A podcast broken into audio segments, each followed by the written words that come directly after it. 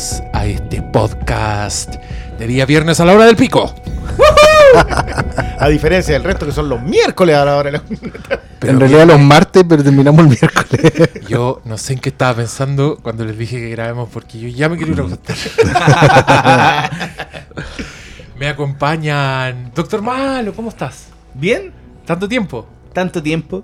Eh, Te- igual, te cambiaste de silla. Sí, me cambié. Vamos a ver, vamos a ver quién, si la silla o no. Y más encima nos juntamos tarde y a los huevones se le ocurre poner una película para probar una tele y después no. Coco. Y ahí ¿Cómo que probar? ¿A ¿Cómo que a los hueones? ¿Quién llegó pidiendo que pusiéramos la tele? Es No, cierto, dije, Pablo. Convénzanme. Ah, Ay, change, Change my, my mind. mind. Oscar Salas, pastor. ¿Cómo, están todos? ¿Cómo estás tú? Bien, bastante bien. Gracias Los por micrófonos preguntar. te echaban de menos, los fans ya ¿Sí? están preguntando, queremos al pastor. Bueno, obtuve la prórroga de miércoles a viernes para alcanzar a ver un par de cosas más. ¿Qué viste entre medio? El, bueno, alcancé a ver el piloto Sabrina. Vi el piloto de Daredevil 3. El piloto. Piloto. No, que de, de ahí cuento la historia de Daredevil. un error que me llevó a otra cosa. Pero después, Una- después, Una cosa llevó a la otra. claro. Play. estamos. ¿Y aquí estamos? Claro. Y, el ¿Y cómo ese meme? Pues, ¿Cómo, cómo está el Cristian Briones? Bien, bien. Yo ¿Cómo- también cómo conseguí te han en las redes sociales? ¿A cuánta Eh, gente ha hecho cambiar de opinión? en A, Twitter? a nadie. Eso no importa. Uno hace línea en la arena. Igual, igual tengo pendiente. Voy en el- la tercera de Boya Horman, vamos. Y en el séptimo de Pacto de Sangre. Ah, Sí, me, me he comido todos los spoilers del ¿Y mundo en los hashtags en ¿Se redes sociales. ¿Qué? ¿Verla así? ¿Sí? O sea, yo, yo la veo por ¿Te el. sorprendí igual o ya sabéis todo lo que viene para adelante? No, es que. Y que si estáis lejos de- Twitter, yo creo que sí. No, yo no loco. Lo como, lo como igual, si de repente Ah, me meto en la no, noche. yo como no, he pescado el Twitter a esa hora. Es que yo tengo harto dentro de mi tele que la ve. Ah, de más, po. Entonces, y la comentan. Entonces, igual sí, me, han salido como los hashtags. Claro, que los hashtags te matan dicen- dije, ¿qué carajo está pasando? O era otro que, eh, oh, Gabriel Maricón, estáis como echándole. Como que No, no, yo- echar lo- la los, culpa. los terribles son los de Trini. Ah, que ya. Trini hace esto, Trini hace esto otro, y ya, listo, ya sé que Trini va a estar vender eso. Que, que por cierto, uno de los puntos no altos, altísimos de esa teleserie. Es buena, es buena es cabra. tremenda ella. No, yo creo que es lejos así, pero eh, está fuera de la categoría. O sea, está. Y eso que está Tamara Costa ahí. Pero No, es que Tamara está en otro y- y rol. Tamara Costa está haciendo Sí, impresionantes. sí. Bueno, yo el otro día, una escena. Sonaba estúpido cuando lo leí, pero es verdad, una escena que yo había escrito, yo sabía todo de la escena. Y Tamara Costa, weón, haciendo weá, yo, yo así como dolor en mi corazón, como pobrecita. Es bueno, es bueno que la gente escuche eso de ti. Porque creen que, no sé, por el otro día leí a alguien que te estaba diciendo que le cambiarais el vestuario a las actrices. Como si el guionista tuviera que. Pero para, para, para. Sí. me, han como- reclamado, me han reclamado por vestuario, me Ya. han reclamado por los comerciales y me han reclamado porque a unos personajes le ponen la misma canción siempre. Ya, Pero- pero, pero, perdóname, pero visto eso la en serie. ¿Qué- No, pero yo tengo una pregunta. ¿Te han preguntado spoilers así, pero. Cuéntame esto. Cuéntame esto. Sí, po, sí, y abiertamente, como dime, dime qué pasa, dime quién es. Y yo, sa. Sale de aquí, indecente. es, tu, es tu meme favorito. No, no, yo, nosotros queremos imprimir un póster y tenerlo guardadito como No, un lechero, así una pancarta. Pero yo creo cuando que estamos a punto. Cuando te hacen una pregunta en la tienda, anda. No, pues sí, para eso es. El cartel va a estar en el mesón. eh, Solamente lo vamos a levantar. Tiene, ahora, como idea, tiene el, el Red Dead Redemption 2. Nosotros, cartel. Dime si no está bien. Cartel. ¿Ya? ¿Tiene This is the End con Seth Rogen? Sale de aquí. Tiene western bueno, así como el bueno, el malo y el feo. No, si es igual es bueno. Ah, pero. No, si igual es bueno. Que no me guste a mí otra cosa, pero. Oiga, pero usted tiene Batman la serie animada en, en 4K. Batman la serie. Yo lo leí en Google. En Google. Yo sé más que usted, que tiene una tienda. No, pero mira, me, me pasó uno esta ¿Puedes ver- semana. ¿Puedes ver atrás dice algo? La carátula. Ya, Puedes ver atrás de la carátula. De trolear a ese pobre cabrón, si fue inocente. esa. Mira, hoy día sí fue una muy buena, que me reclamaron porque eh, yo puse eh, una encuesta sobre las tres. ¿Cuál era la de los tres mejores westerns de los últimos 20 años? Coloqué específicamente las últimas dos décadas. Y colocaba Melquiades de Estrada, Proposition y Hell or High Water. Me pusiste el Logan. No, pero no es mala.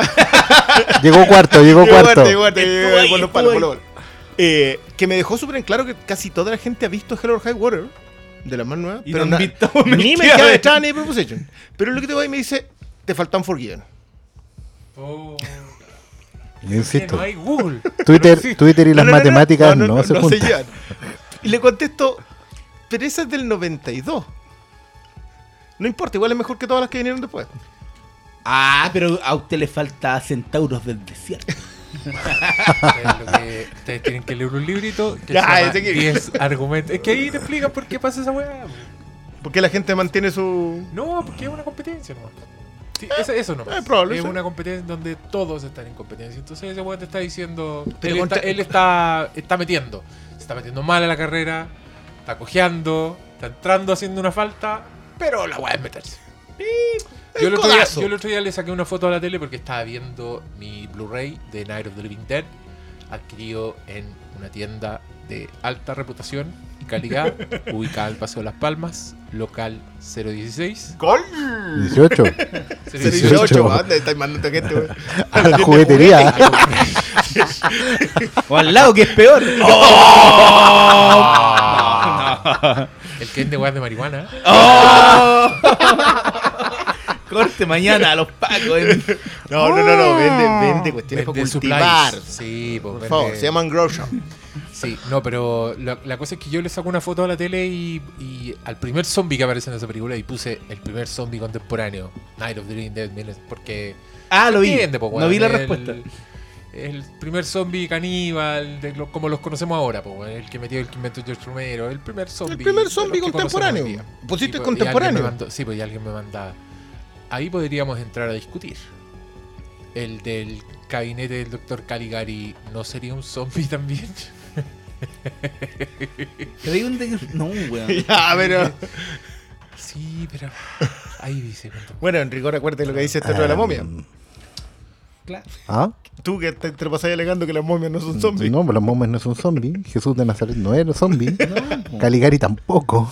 Frankenstein menos. Incluso los zombies de White Zombie son otros zombies. Y a igual que una zombie también. Sí. Pero como que son dis- discusiones que, que no son tienen mucho zombies, sentido. pero no son hasta que llegara Pero- No, no, no, pero es que, No, Ro- es que Romero No, lo si que hace Romero es es otro. inventar, o sea, re- redefine y hace definitivo el tipo zombie. Lo hace definitivo. Sí, pues, Dijo la última palabra. A mí, yo siempre he puteado esta weá, pero yo no puedo creer que el mundo no le pague royalties a George Romero por haber inventado el apocalipsis zombie. Es una vergüenza. Y el otro día viendo el programa, que por- hoy día le vi en Twitter a alguien que, que decía que era bueno el programa, pero sorry.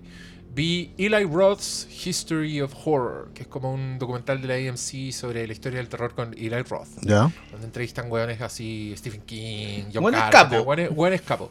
Y el primer capítulo era sobre zombies.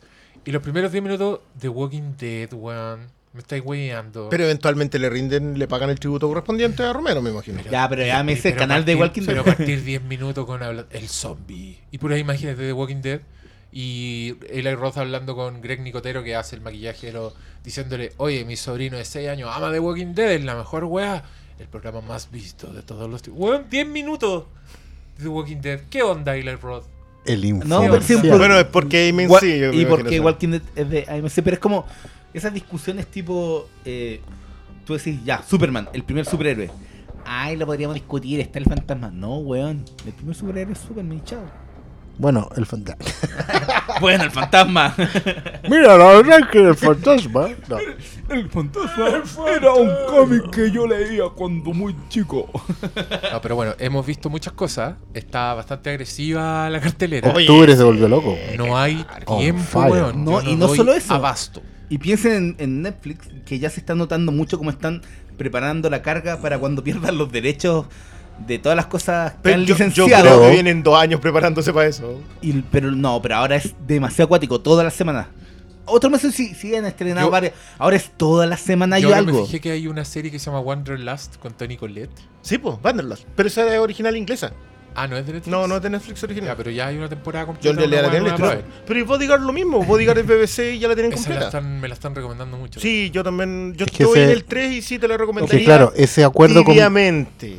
Ah, Aún. entonces- Aún. O, o piensen, no sé, Corte A, Bodyguard, gana todos los Emmy, deja la zorra. Ah, per- perdón, yo Miss Mason la recomendé en su momento. No voy a entrar de nuevo en esta conversación. vamos Diego, haz lo tuyo. No, si ya perdió la dignidad, ¿para qué vamos a seguir? ¿Cuándo he tenido dignidad yo? No, ya, yo. Pero ya, pues no hemos Ya hecho me la voy a cagar. cobrar cuando me vaya a comprar un cagar Blu-ray. viendo weá. Sí. Y. Bueno, Y yo- aún así no dio el tiempo para que todos viéramos todo porque es mucho. Es mucho. No, es que es mucho. Y la pega está intensa además. A mí por lo menos esta semana me anduvo sacando la cresta. ¿A quién mataste en, en la historia? Sacando mentira por verdad. Sí, sí, es que Atentos te- fanáticos. Te, te podría responder y dejar- ¡No! ¡No! Hashtag escuchen ya- el Flimcast. pi- Piensen en Juan Gabriel, lo que se ve no se No se pregunta. pregunta. Sí, no sé qué ver la weá. Em, bueno, yo hoy día me di el tiempo para ir al cine UC, porque estaban dando un ciclo de terror que se llama Terror Retro. Wow. Y hoy día dieron The Texas Chainsaw Massacre. Me di cuenta muy a última hora y partí. Y quiero hacer un reclamo formal al cine UC. Uh, Porque mm, esta película parte con una narración, parte con un texto y con una narración que es John LaRoquette, una narración muy célebre para todos los fans de Texas Chainsaw Massacre, en que te ubica básicamente la historia como si hubiera sido real. Te dice en, julio de 1972, cinco jóvenes encontraron un destino. Y es una weá, un Carlos Pinto bien terrible. Y después de eso viene una secuencia de, que es solo sonido de un weón que está desenterrando un muerto. ¿Cachai? Y cuando le sacas fotos con una cámara antigua con flash, se ilumina parcialmente un cadáver y es un efecto sonoro que es como un resorte culiado, un chirrido infernal. Una maravilla. Una de mis películas favoritas de todos los tiempos. Y UC, por alguna misteriosa razón, decidió no mostrar la narración al principio. Se la saltaron. Tenían la película en pausa, en negro, le pusieron play y parte al tiro la secuencia del desentierro. Entonces yo no sé si no les gustó nomás. Dijeron, no, que lata partir esta wea así. No se dieron cuenta y pensaron que era una advertencia al principio de la película, un Video Chile. video Chile, calidad de imagen, tan. imagen de calidad. Tararararán, tan. O quizás el segundo capítulo del Blu-ray.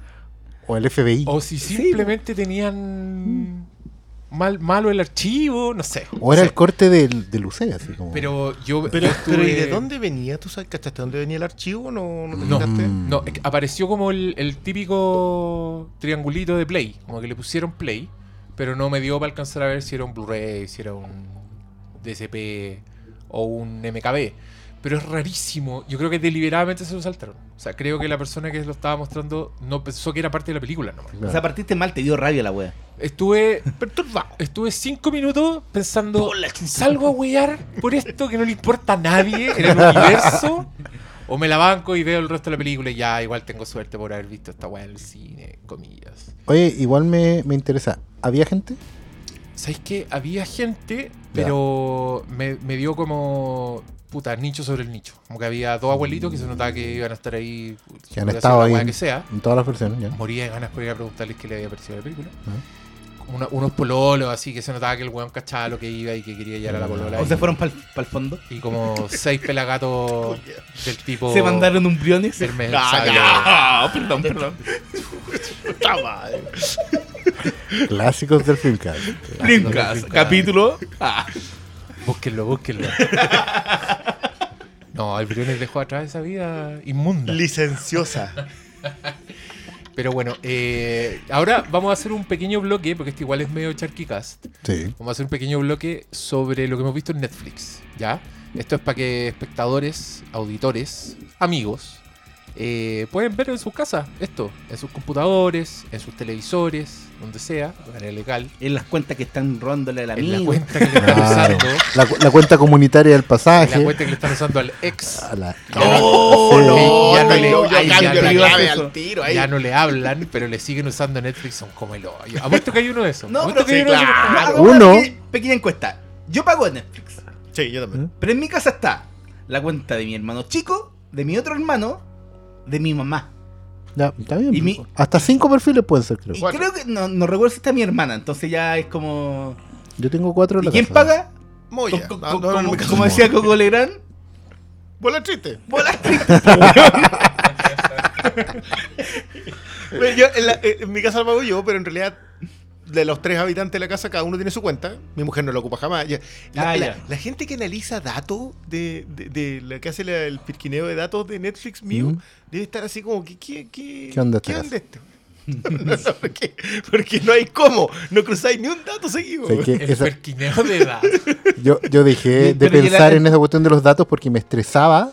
Ponte tú Pero cosas ¿cómo como. es Espera, tu casa? Porque tú tenés dos hijos. ¿Le tenés una cuatro. cuenta a cada uno? No, son cuatro. Son cuatro ¿Son cuentas. O sea, papá, mamá, hermano grande, hermano chico. Porque Ah, no, igual. una para ellos dos. Aquí antes sí, antes teníamos una de niños, porque veían más o menos lo mismo, pero ya están entrando en brecha.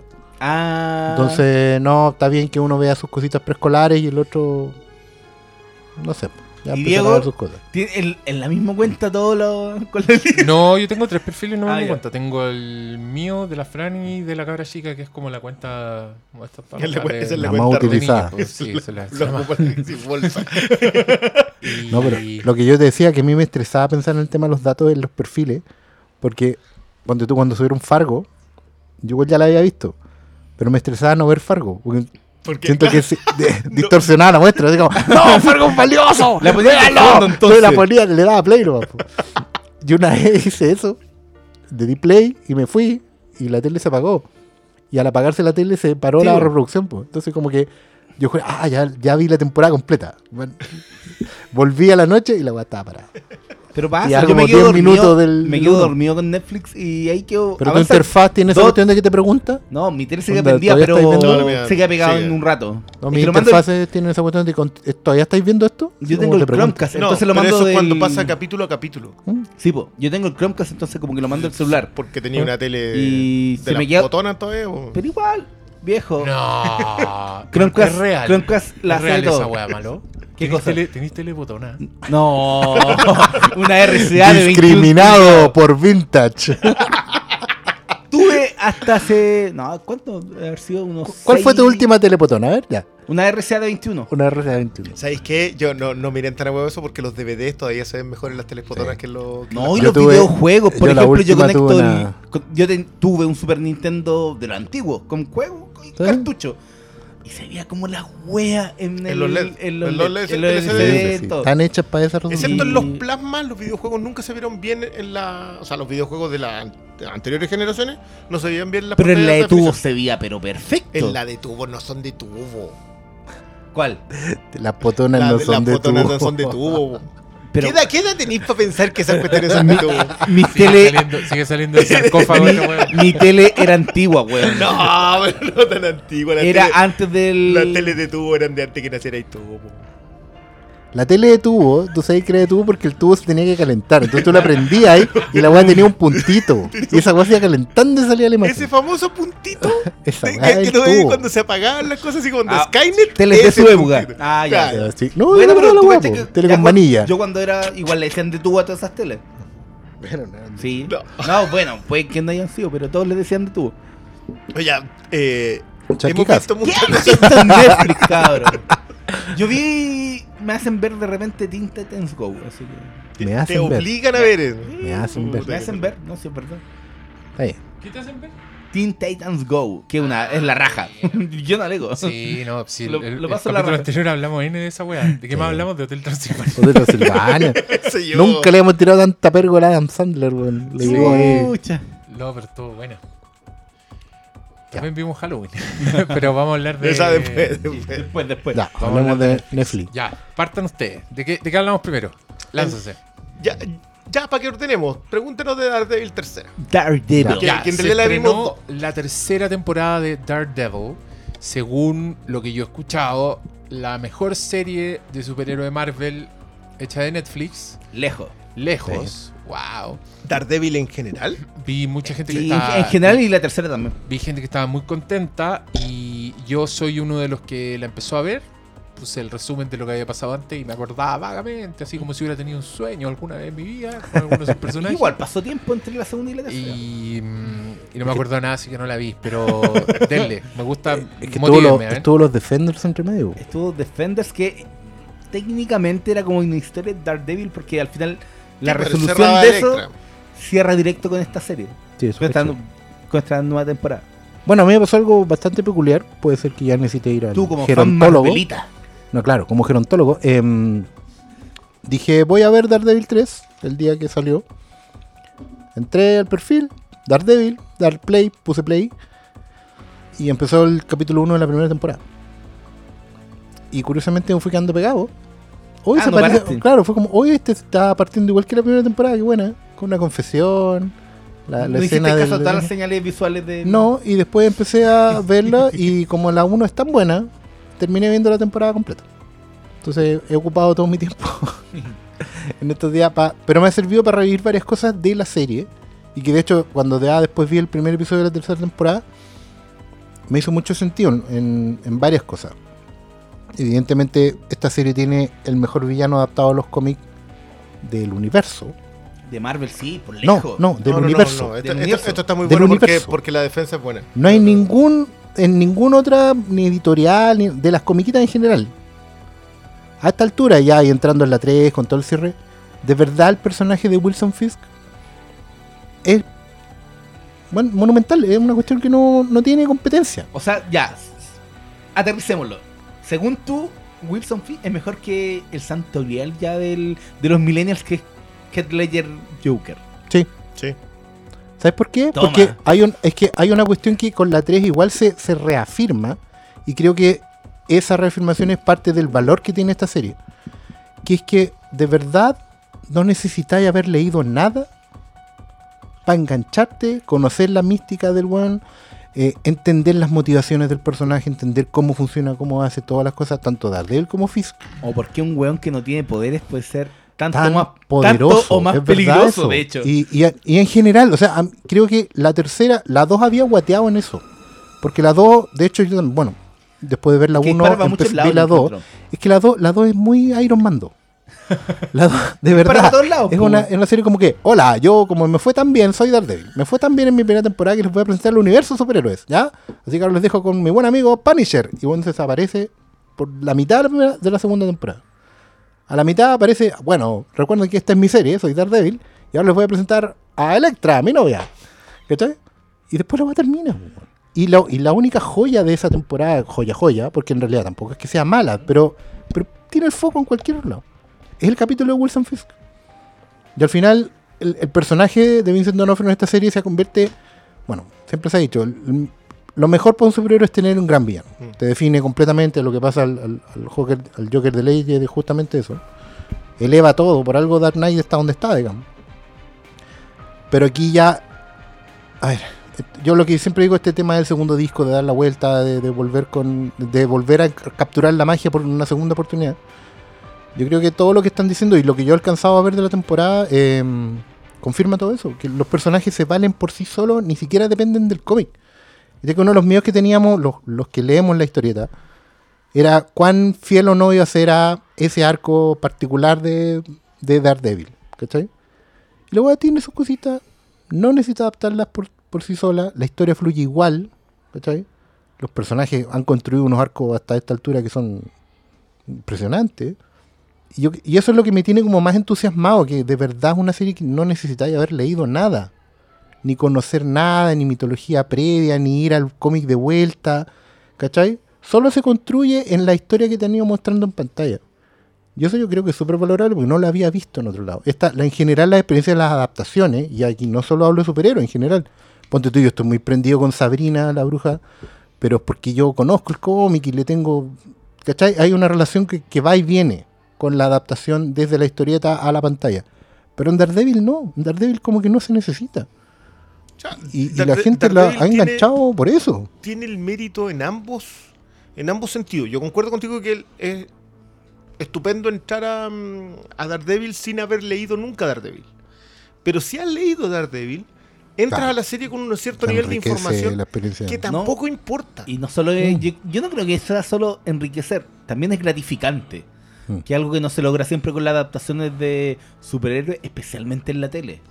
Porque la, va- la vara igual está baja. Es que yo creo que de hecho es más difícil en el cine. O sea, si lo pensáis en la excepción que es Dark Knight, que- ver, el gran mérito de Dark Knight es que adapta eh, el mundo de Batman a este mundo. Pero con una visión nueva igual. Porque es una Claro, visión sobre el adaptando. crimen, Mm. el orden y el caos. Entonces, por eso funciona tan bien Heath Ledger como el, como el Joker, porque es el caos. Y por eso también funciona el hecho de que Batman sea casi un secundario. Por la auténtica, el auténtico conflicto es el que le coloca el Joker a la sociedad. O por eso, no sé, po, también funciona el Superman de Donner porque era la adaptación del Superman anticuado, pero por pero es porque era la primero, la primera adaptación también era la la que sentó las bases de cómo contar una historia de origen, pero, Pero- pero tampoco era necesario haber leído un cómic de Superman para disfrutarlo. Claro, es que esa es la. A ver, ese es otro el mérito. Lo que hace él es. Lo que hace Donner es trasladar en el consciente colectivo sobre Superman a, a la pantalla grande. Pero en realidad no adapta el mundo en el que Superman vive. O sea, ni, ni adapta el mundo en el que está rodeado, ni adapta el mundo que. sino que simplemente lo lleva a la pantalla. De hecho es cuático porque muchos hablan de uy, el realismo de, de Christopher Nolan y el, el realismo en su, era, era Nueva York, el, el metrópolis de Richard Donner. Claro, claro. No, no, no era como un mundo no era, no era como el, pero- el, el burtoniano de Pero, Gotham. el pero era en Nueva York eh, mirado de, es, como, lo- lo- como inicia año 1. Mm. Eh, no era el Nueva York mirado desde el tren, era el Nueva York mirado desde el avión.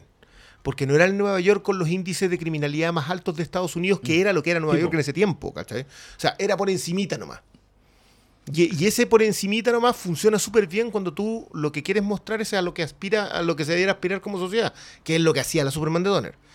A diferencia de eso, lo que hace Nolan con el Dark Knight es eh, ponerte los íconos, digamos, no, no, no, no es íconos la palabra exacta, es los arquetipos sociales ahí. Lo que la sociedad piensa cómo debiera ser el orden, cómo la sociedad reacciona cuando el caos interviene en el orden, por eso existe Batman al fin y al cabo.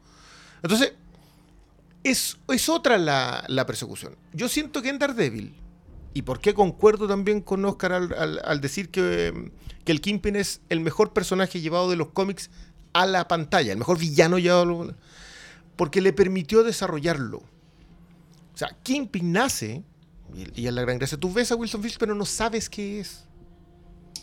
No lo saben los personajes, ni siquiera saben de su existencia. No, pues no. Y no lo sabes tú tampoco. Tú, hasta, hasta, digamos, la escena de la puerta y el mafioso, no sabes que es un criminal de ese, tal- de ese talante.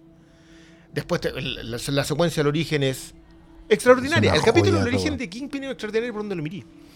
Pero la construcción completa, el arco entero, cómo funciona el cerebro de ese personaje, esa cuestión es, eso es otra cosa. Y lo mejor de todo es que si tú vas y revisas el Kingpin de Daredevil, es ese personaje exactamente. Está recogido de Miller, está recogido de Bendis, está recogido de Brubaker. ¿Cómo piensa Wilson Fisk? Y Donofrio lo calcó así, pero con una precisión. Tiene unos momentos en que tú decís, ya, se leyó, mm, ¿cómo se llama la mm, de Amor y Muerte? La de Frank Miller con Sienkiewicz. Sí, lo, lo, Love and War. Love and War. Love and War. de esa cuestión tiene un montón. Tiene, tú puedes, yo, yo posteé algunas escenas de Born Again, tiene secuencias que son que están sacadas de ahí, pero no adaptan el cómic a la precisión. Toman los personajes, los adaptan maravilloso. En el caso de Kingpin lo trasladan prácticamente y Donofrio lo, lo lleva así, pero a la cota más alta y te entregan una serie que es distinta al cómic, pero es el cómic, mantiene el espíritu. Mm. Eso yo creo que deberíamos empezar a conversarlo como, como lo que debiera ser, porque Sí. Dark Knight dio el paso. No. Por alguna extraña razón, to- no, no todos lo aceptan. digamos. Mira, yo igual lo- creo que lo he dicho en este podcast que, por ejemplo, yo estoy muy en contra de la adaptación al calco. Yo- mira, yo puedo disfrutar 300 y Sin City, O Sin City, por lo claro. que son, perfecto.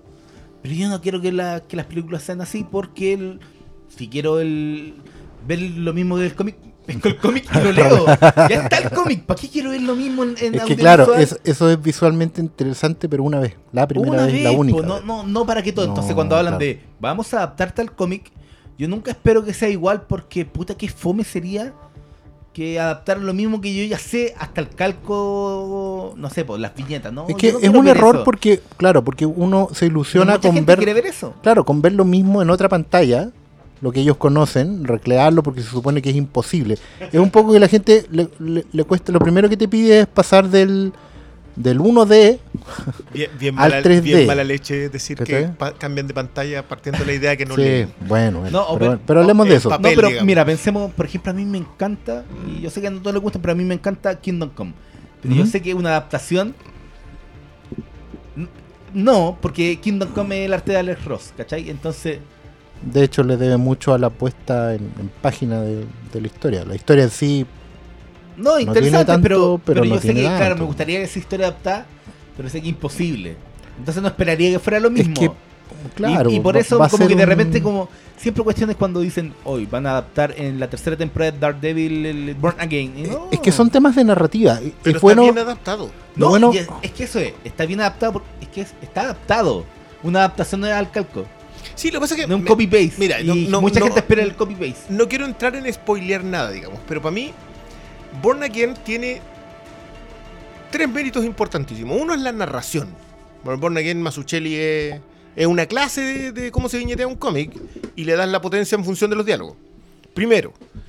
Eh, segundo, es la definición del personaje, del héroe, está definido porque eh, lo que hace es decirte qué es lo que hace un héroe héroe. O sea, que independiente ¿Qué de que, lo que lo sean héroe? personas rotas, que creo que es una de las mejores frases que leí que en, en la misma, o sea, que, que vi en la misma serie fue que estar roto no, no implica que no puedas seguir adelante. No, no significa que sea irreparable. Claro. Y, y eso es lo que hace Frank Miller en Born Again. Porque lo que siempre se ha conversado a propósito del, del catolicismo, tanto de Miller como de- del personaje de Matt Murdock, es la pasión y muerte de Daredevil y la resurrección de Matt Murdock. No adaptan eso fielmente, No.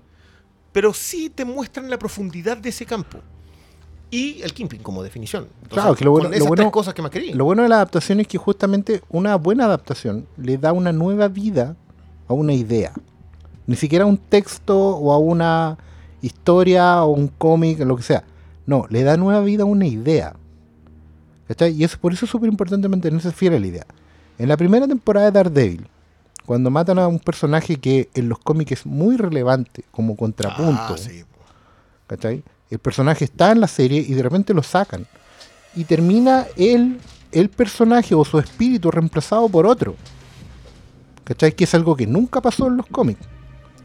Sin embargo, a lo largo de las tres temporadas, ese espíritu permanece y termina desembocando en esta tercera temporada en una, en una situación que era importante que ocurriera para el, devenir de la relación entre, el héroe y el villano. ¿cachai? ¿Por qué estoy diciendo esto? Evidentemente tratando de no spoilear, pero porque son arcos que están construidos, que son necesarios para la relación de los personajes, pero que pueden cambiar en función de la narrativa de la serie. La serie toma sus propias decisiones, no puede ir al, al- al- al dedillo de la historieta porque la historieta también está construida en otro contexto. ¿cachai? También es otra ciudad, son, es otras las relaciones. No olvidemos que todo el Daredevil de Miller fue escrito y dibujado entre los 70 y los 80. O sea, justamente en ese Nueva York, que era una ciudad de índices El de Taxi Driver. Claro, pues, e- exactamente, Sí, es pues, ese bueno. Nueva York, un Nueva York horrible, con el metro todo rayado. No sé cómo estará ahora, pero. Pero en el fondo, lo que dice la serie es que en el fondo Fifth Nueva York. problems. Bueno, tenemos un ciudadano de Nueva York acá, ¿ah? pero un residente. Dina- Vamos a poner la canción de Dinastía, ¿no? Pero lo que en el fondo quiere hablar la serie es que al fin y al cabo, en el patio trasero, en el Hell's Kitchen de, de la ciudad, la cuestión la corrupción está igual. O sea, la, la podredumbre, el, el- el mal, lo, lo terrible de la pelea del día a día, sigue estando. Va a ser de distintas maneras. ¿Sabes qué? Eso, Pero sigue ese, estando. ese apartado, usar a Hell's Kitchen para mostrarte casi el acto feudal de las sociedades, no es algo que hiciera solamente Miller. Yo creo que lo. Mira, yo, yo tengo la opinión de que la mejor etapa de Daredevil no es la de Miller. De, Dar- de Miller es la mejor historia de Miller como Suchelli, que es Born Ujú. Again.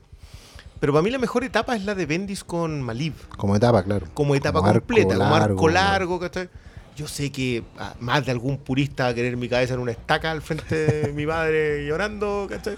Pero esa secuencia, todo, desde el 28 de Marvel Knights, 29 de Marvel Knights, hasta el cierre, lo que hizo Bendis fue redefinir al personaje, a ambos, porque Kingpin se transforma. Es una especie de padrino con, con toda la secuencia, incluso Mm. casi un emperador, hay una secuencia como de puñalamiento, ¿cachai? Eh, la intervención del FBI, la, el valor de la, mm, de la de la identidad secreta, lo de Karen Page como un trauma permanente. Sí. eh. y siento que aborda lo mismo que Miller. ¿Le fallamos a la sociedad? ¿Cómo la llevamos? Yo soy el Kingpin de, la, de Hell's Kitchen. Esa, esa- esa última secuencia, el número 50, es una cuestión que le rompió el corazón a mucha gente. Cerró esa página y nunca más compró Daredevil. Mm.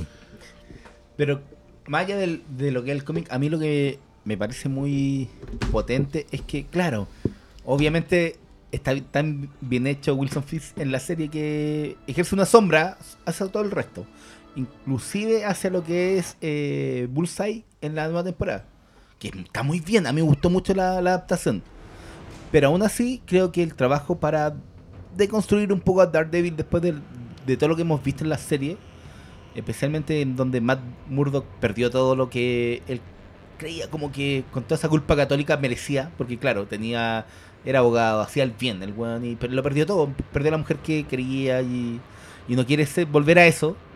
Y esta nueva temporada toma como punto de partida eso para eh, explorar mucho la culpa católica y como, como Matt Murdock al final tiene solo un camino que es ser Daredevil, pero por lo que pasó en los defensores y como la, la pérdida auditiva que tiene al comienzo de la serie, eh, no puede ser pal- técnicamente para lo único que sirve. Claro. Y el trabajo que está ahí en esa serie, a mí me encantó todo eso. Sí, Que entonces- no lo encontráis tan fácil en las adaptaciones de, de cómic. Que porque de verdad, de, repente verdad se están aprovechando el tiempo. Sí, De verdad la están aprovechando superficie. el O sea, de hecho creo que esta es, esta es la temporada que mejor aprovecha la cantidad de capítulos que tiene. Todo, te la- todo alcanza a ser un desarrollo. Mm. O sea, hay un capítulo que se llama Karen. Un personaje que... ¿Cachai? O sea, yo, y yo lo leí y decía, ya, perfecto. Esto en un cómic, haberle dedicado un capítulo a un personaje secundario era celebrado, pero un episodio, pero no en el, no en el marco de una serie completa. Y creo que. Y sabéis que a mí lo de lo de Lester Benjamin Payne Dexter ¿Mm? lo encontré tremendo, porque te, Es muy devuel- te- bueno. te devuelve a demostrar cómo funciona la cabeza de Fisk. Decir, ¿sabes qué? Este es un, es un activo, esto es algo que Es- yo puedo ocupar. Este es un one que me sirve. Claro, y en el momento en que algo me sirve, destruyo su mundo o construyo su mundo. Pero o, va a o- ser- o hago un mundo para que me sirva a mí más. y, empieza, y claro, y vuelves al, al- a una de las bases que, en las que consiste el Kingpin, que es el Kingpin solo existe a nivel manipulación.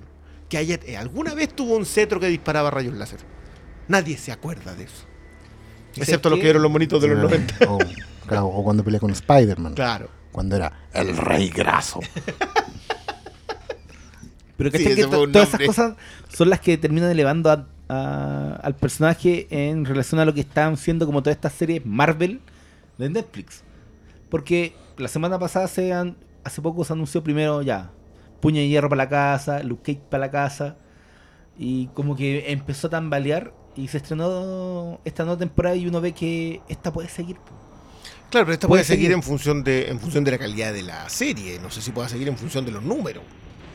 Que al final Netflix igual es bien despiadado Ya. con eso. Voy a soltar una papita. Va a el tren. Ah. Ni siquiera la subí al sitio porque me pagan. Oh. Todavía no. Hoy día me llegó. Y esta Exclusiva. exclusiva mundial, weón. Que ya se filmó la nueva temporada de Jessica Jones. Sí, pues si le Ritter posteó una foto de ella dirigiendo. Y, y se como que algo que pasó que nadie sabía. Que nadie sabía. Uy, la, la, la tercera temporada ni siquiera está anunciada. Y no, ya está hecha. Y como que todos están diciendo, uy, quizás con esta ¿Peligrará hora... Jessica Jones? ¿Ah? ¿Peligrará? no, y no, po. Yo creo que al final... Igual, Igual la, Netflix... la segunda de Jessica Jones es... No, sí, se, se fue al carajo, pero yo creo que No, es, que Netflix... es muy difícil de ver, loco. O sea, ese ese Sí. es mi mayor problema hoy día con la... A ver, yo he visto todo, todo lo Marvel Netflix. Y todos los DC, si hay enfermos. No, no, no, soy, no he visto todo lo DC. ¿Viste No, estoy- Supergirl? No, no, no estoy viendo Supergirl a pesar de que ¿Y yo Flash? concuerdo con ustedes de que la chiquilla es encantadora, ¿Y no me Flash? da. Tampoco, no, esa la voy a la Arrow. segunda. En la quinta la boté. Ah, ya. ya, Batman pero por lo. A menos mí no Arrow ves me Gotham. gusta, sí, el Gotham Batman no. pobre. No, Y Go- no Gotham Gotham, Batman la verde. boté en la segunda. La, como a- y como a los 10 capítulos de la segunda. Oye, ¿y han visto esta weá los de Titans? Sí, yo he visto el primer episodio. ya ¿Y es tengo bueno? el segundo. Oh. tengo que decir con el dolor de mi corazón que a pesar de que a mí no me gusta para nada el enfoque, la serie está buena. Ah, ¡Oh! Yo no la quiero ver porque me tinca mole, pero No. todos me dicen que está bien. No, no. Es que sabéis que a mí no me gusta el enfoque. Yo, de verdad, para mí los titanes deberían ser. O sea, si venís criando una generación, lleváis 10 años criando una generación que ve titanes. Aprovecha, 15. 15. 15 años. Aprovecha esa generación y entrégale, entrégale una comedia adolescente. Y vaya y te tiráis una cuestión que, pero. Snyder se queda corto en lo oscuro. y, Y ¿La dura? ¿Tanto Sí, así? y funciona. O sea, todos están decepcionados de lo que hacen. Ya. Hasta eso, ninguno quiere ser lo que. Con lo de Grayson es entendible. la- Las etapas de Grayson igual pasan en algún momento por ese cuestionamiento. Pero, loco, abre con la secuencia de los Grayson voladores. Y, justifi- y bien justificada. No es por historia de origen. Mm. Entonces, cuando te tiráis al, al- al muchacho del circo, o sea, es Circus Boy. Y lo hacen funcionar. No sé, yo, ah, de verdad que esa fue así como uno de esos respingones. Ya, sabéis que no tiene que ser como yo quería que fuera. Que algo que comentaba el otro día, que, que algo que a mí de verdad que me llama la atención con los fans de C, es esa cuestión de que la versión que a ellos les gusta del universo de C es como debe ser el universo de C. Como que no hay matices. Y yo, loco, si hubiese editado el 86, Ese es un efecto nefasto de la crisis en la Tierra Infinita. Un efecto no deseado. de- perdón, del, estamos hablando del 86. Sí, sí, porque toda la gente que entró, porque- entró después, toda la gente lectora que entró después de la Tierra Infinita, Quiere que hay solo una versión de cada personaje. exacto. Ya, Y era, y era regla. Pero incluso ahí, mira, vamos al 86 y hablemos de mm, cinco colecciones. ¿sí? Batman, Superman, Wonder Woman, Green Lantern, eh, no, perdón, Flash Y mm, la Liga de la Justicia. Sí. la Liga la. Las cinco tienen tonos completamente distintos. Sí, pero es que no es un tema de tono. Es un tema de no cambiar el tono. Ah, ok. Yo por eso la con tono y es ese mismo. por- mira, yo no. El, el Batman de la piña es el mismo Batman de la serie Claro. central. Sí, el Batman ¿Te acordáis la el pelota? La escoba que quedó, por ejemplo, con Hawkman en su momento, porque Timothy Truman no se ajustó a lo que venían haciendo en el canon, y después hubo que salir a resetearlo. Ay, sí. Hora cero sirvió solamente para resetear Claro, y uno decía, bueno, pero ¿y por qué no, no podía ser que un hechicero lo hizo, como era antes? No, pues que la regla era ahora. No fue un efecto buscado, pero se fue criando una semilla en el fan de ese, en el lector, de que la regla era sagrada.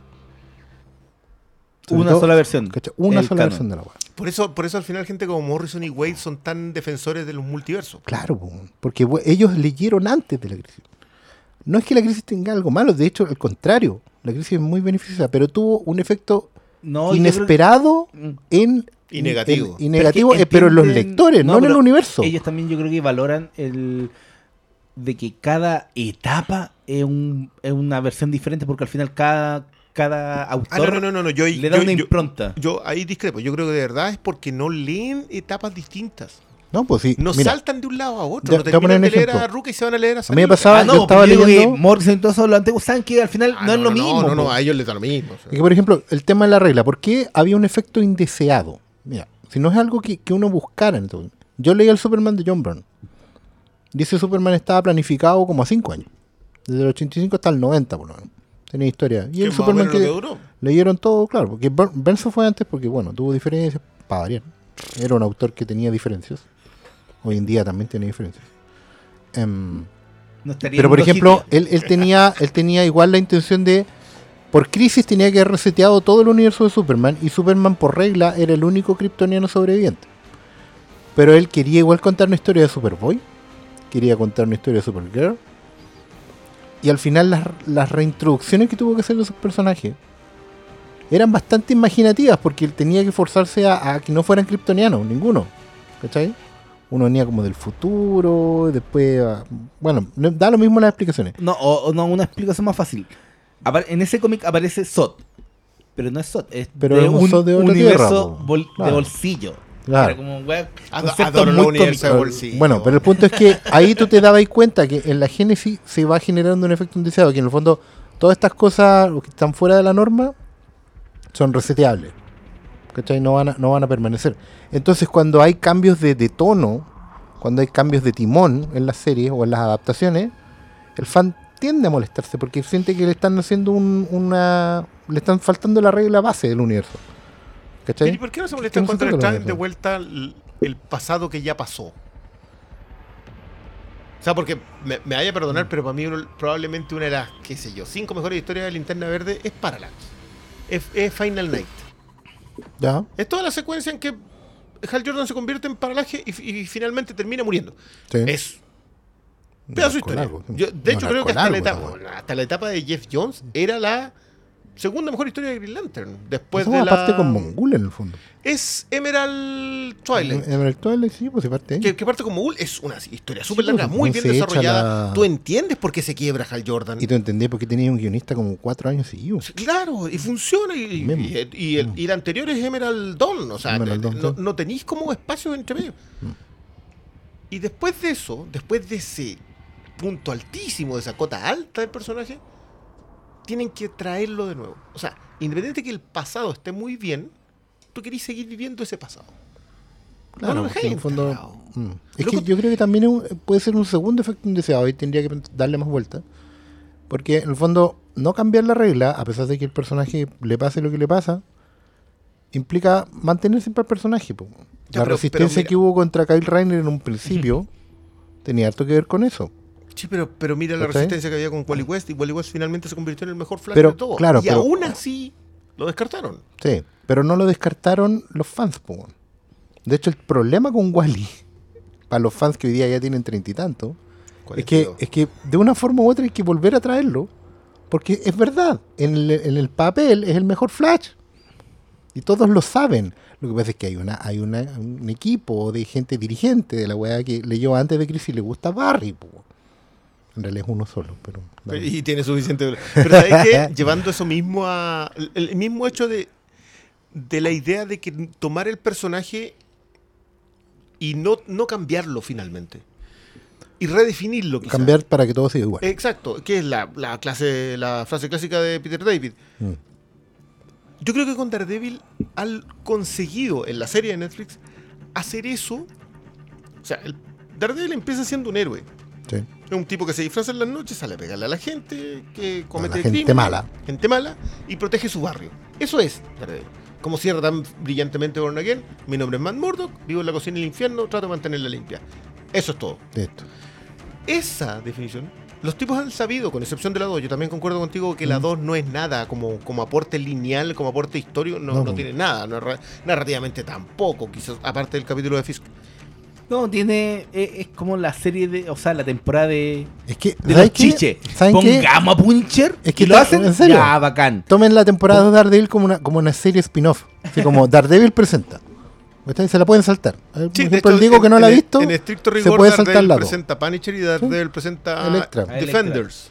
Sí, Electra todo el origen de Defenders, sí. Defenders. Ya, pero en, en esa función yo creo que la tercera ya llega a un punto en donde tú decís, ya, ¿sabéis qué? Tomaste al personaje, lo quebraste, lo rompiste, lo llevaste, lo trajiste y lo dejaste exactamente en el lugar en donde tenía que estar.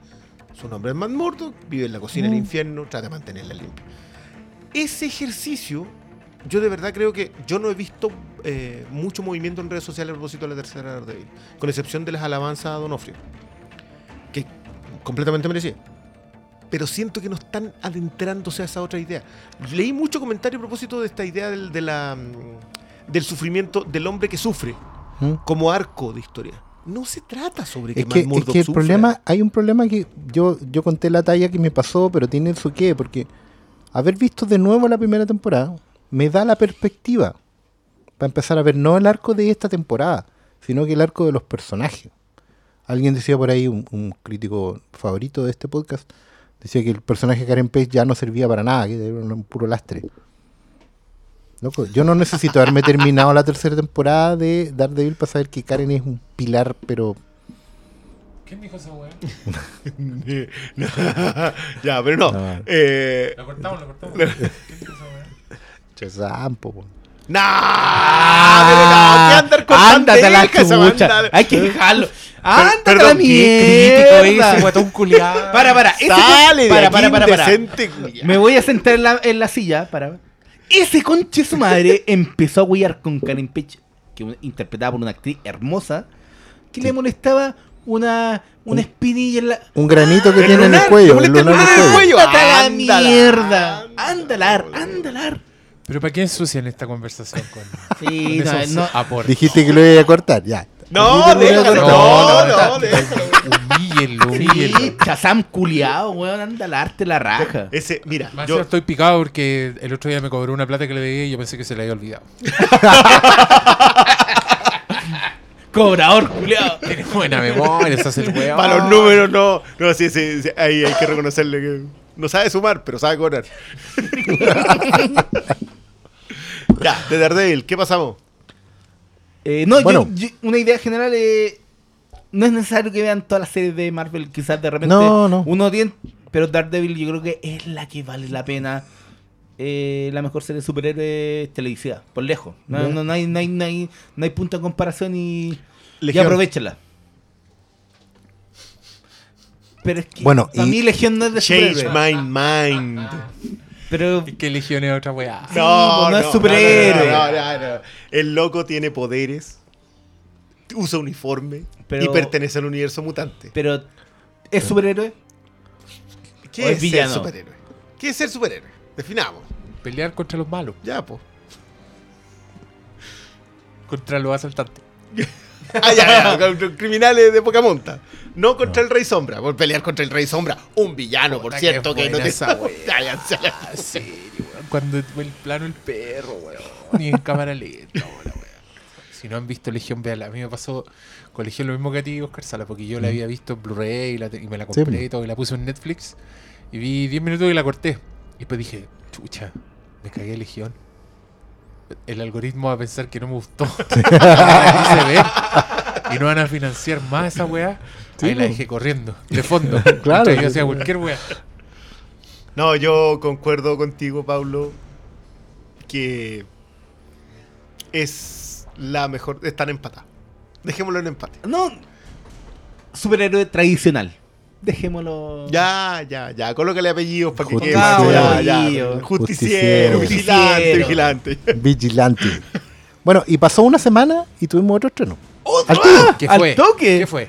La casita. En la pradera. No fue una No, semana la antes, casita, ¿eh? la casita en la colina. La- no, pues si Hound- partió. no, ¿cuánto Haunted in terminó? the Hill House es una semana antes de Daredevil. De- claro, fue al revés. Bueno, mira, ya veníamos viendo no la otra. viéndola. Claro, no podemos empezar el tiro de Daredevil porque teníamos- estábamos viendo la otra. Oye, es una película que, una serie, perdón, que nosotros le pusimos ficha. Cuando hablamos Sí. de Gerald's Game, dijimos, oye, este weón está haciendo. Particularmente tú- Flanagan. Con Tuviste Carla ojo ahí. Y Mm. nosotros dijimos, compro en verde. Caleta. Dijimos, compramos en La caleta. Caleta. Con la amiga del Briones, pues este weón la vio en el Nah, Fantastic Fest. nah, nah. Nos mandó la foto al WhatsApp, nosotros justo andamos weando y dicen, miren quién está aquí. Nosotros, ¿Y Cristian puta la hizo? mierda. Yo sé que Y- foto nomás. Esa imagen nunca más se te va a olvidar La tengo guardada. en el disco duro mental. Oye, y aquí ella, eh, bueno, el, el otro día leí que alguien describía The Haunting of Hill House como This is Us, This con is us con fantasma, fantasma. Tiene menos discurso. que en la, en, la- en la media descripción igual. Es una serie basada en una novela de una señora que se llama Shirley Jackson, que publicó una novela en el año 59 llamada The Haunting of Hill House, que engendró dos películas. Una que se llama The Haunting, que es del año 63, creo. ¡Aplaudida! del, ¡Querida! del director Robert Wise. Técnicamente tres, porque hay una versión con Vincent Price también. Ah, no, güey. ¡Oh! Esa no es la otra. No es de House of Haunted Hill. Entonces no es, pues, weón. Pero The House of Hunting Hill no es lo mismo que Haunted of the Hill No, House. po. Pero amigos. Yo me confundo aquí. The, Ha- The Haunting of Hill House es la novela de Shirley Jackson. Sí. ya, Que que engendra la de The Robert Wise. House, eh, la de Robert Wise y la de Jan de Bont. Y- y no- Con Liam va- Neeson Vamos a hablar de mierda! Weón, yo la vi. Yo- en el No, yo cine. la vi en el cine. En el cine y pagué por esa weá. Con Liam Neeson. Yo traté de verla en VHS después. No, VHS, ¿Quién más salía? Catherine No, no, yo, yo tengo que reconocer que yo, yo soy un enamorado, enamorado de Lily Taylor. Lily Taylor, la Sí, actriz Ella de... sí, ella El es Nell. Conjuro. Ella es ¿Cómo? Nell. Ella es en el sí, po. po. Y no. Y no. Owen No, no pasa Wilson. ¡No! Con No, pero esa escena la- de mierda de la muerte de Owen Wilson. No te, no te la confundas con The House on Haunted Hill, que es la de Vincent Price. que tuvo que un remake. Que es un guion original. Y que tuvo un remake de la factoría de Robert Zemeckis, que en los 90 hizo remakes de películas como 13 Ghosts, así, películas muy callampa. El barco fantasma, toda esa tiene un gran- Todo, todo lo de Willem Castle. Sí. Todo Y era, el remake era con Famke Janssen y... ¿Cómo se llama este actor? Jeffrey Rush. Jeffrey Rush. Sí. Que no era mal, también la vi del cine y era mejor que The Haunting, que era una No, si mierda. de Haunting no había cómo. Haunting, No, una se Se me mierda. olvidado que era Jan de Bont. Una de Yo las- creo que eran Mala. malas esas weas. No, pero de No, Haunting- no, no, no, Smith, 13 weón. Mira. fantasmas no es mala. Yo creo que te, fantasma es cuando los buenos descubrieron el Avid y hicieron una película insoportable. no, son, buenos que- los, son buenos los cosplays. Sí, no, yo creo que The Hound tiene una de las peores weas que yo he visto en el cine. es, es probable. Y he visto weas malas. No, pero la película de Robert Wise del, del 63 es re buena. eh, pero es una historia que siempre todos han dicho que era media inadaptable. Stephen King dice que es una de las mejores novelas de todos los tiempos. Le tira muchas flores. Y puta, cuando este weón tan fanático de Stephen King y que había demostrado ser un buen adaptador con Gerald's Game, dijo que él iba a hacer con Netflix. Yo dije, wow, 10 capítulos. Y el loco se, se arrancó con los tarros. po. Hizo una historia de fantasmas con una familia en dos tiempos, que te cuentan la historia de la familia cuando los hermanos son niños. Son cinco hermanos y dos papás, Carla Gugino y Elliot. Elliot. Henry Thomas. Y, El soldado de Legends eh, E.T.. of the Fall. ¿Qué es eso? Legends, Legends of the Fall, ¿no Ah, visto? también está ahí. Él es el soldado, sí. Ah, no, ¿Era? No, es el, el. Sí. Era el otro, es que es muy parecido. El que sale en el Soldado Ryan, que era el. El weón tonto, el traductor que no, no atina nunca. que- sí, Hasta hemos el hablado final. de ese weón, el Jeremy. ¿Cómo se llama? Que sale en Lost. Ese era el de. Ok, les voy a creer Oh, ahí no, porque el no, of the Fall no, no era. Puta madre, Busque- busquemos el dato, busquemos el dato. Busquen el oráculo. Pero. En fin, esta es una serie Era que te- otro, parece que era otro. ¿no Puta, era ese? deja terminar al weón. Buscando en IM Database. Ya. ¿Era? No sé, esto estoy revisando. Ya, pon Henry Thomas. No, Legends, of the Fall. Esa es la duda. Puta, si es Henry Thomas, No, weón, me- se me muere. llama Henry la Thomas, atención que- ¡eh! Puta la wea, ay, Henry ya, Thomas- ¿Estáis feliz, Manu, weón? Puta, lo siento. Cinco minutos perdidos, ¿para qué, weón? Ya, hablen ustedes. no, ya, pues. No, me no. Ya, Oscar, dale cuenta de qué se trata de Haunting of Hill House. No confundir con The House of No, está bien. Y también hay una novela de Matheson que se llama Hell House. claro, No, lo que pasa es que. Lo que pasa es que. el-. No, no. Lo que pasa es que la novela original tiene, tiene un espíritu de. A ver. A finales del siglo XIX había mucho. Estaba como muy de moda la cosa paranormal. digamos.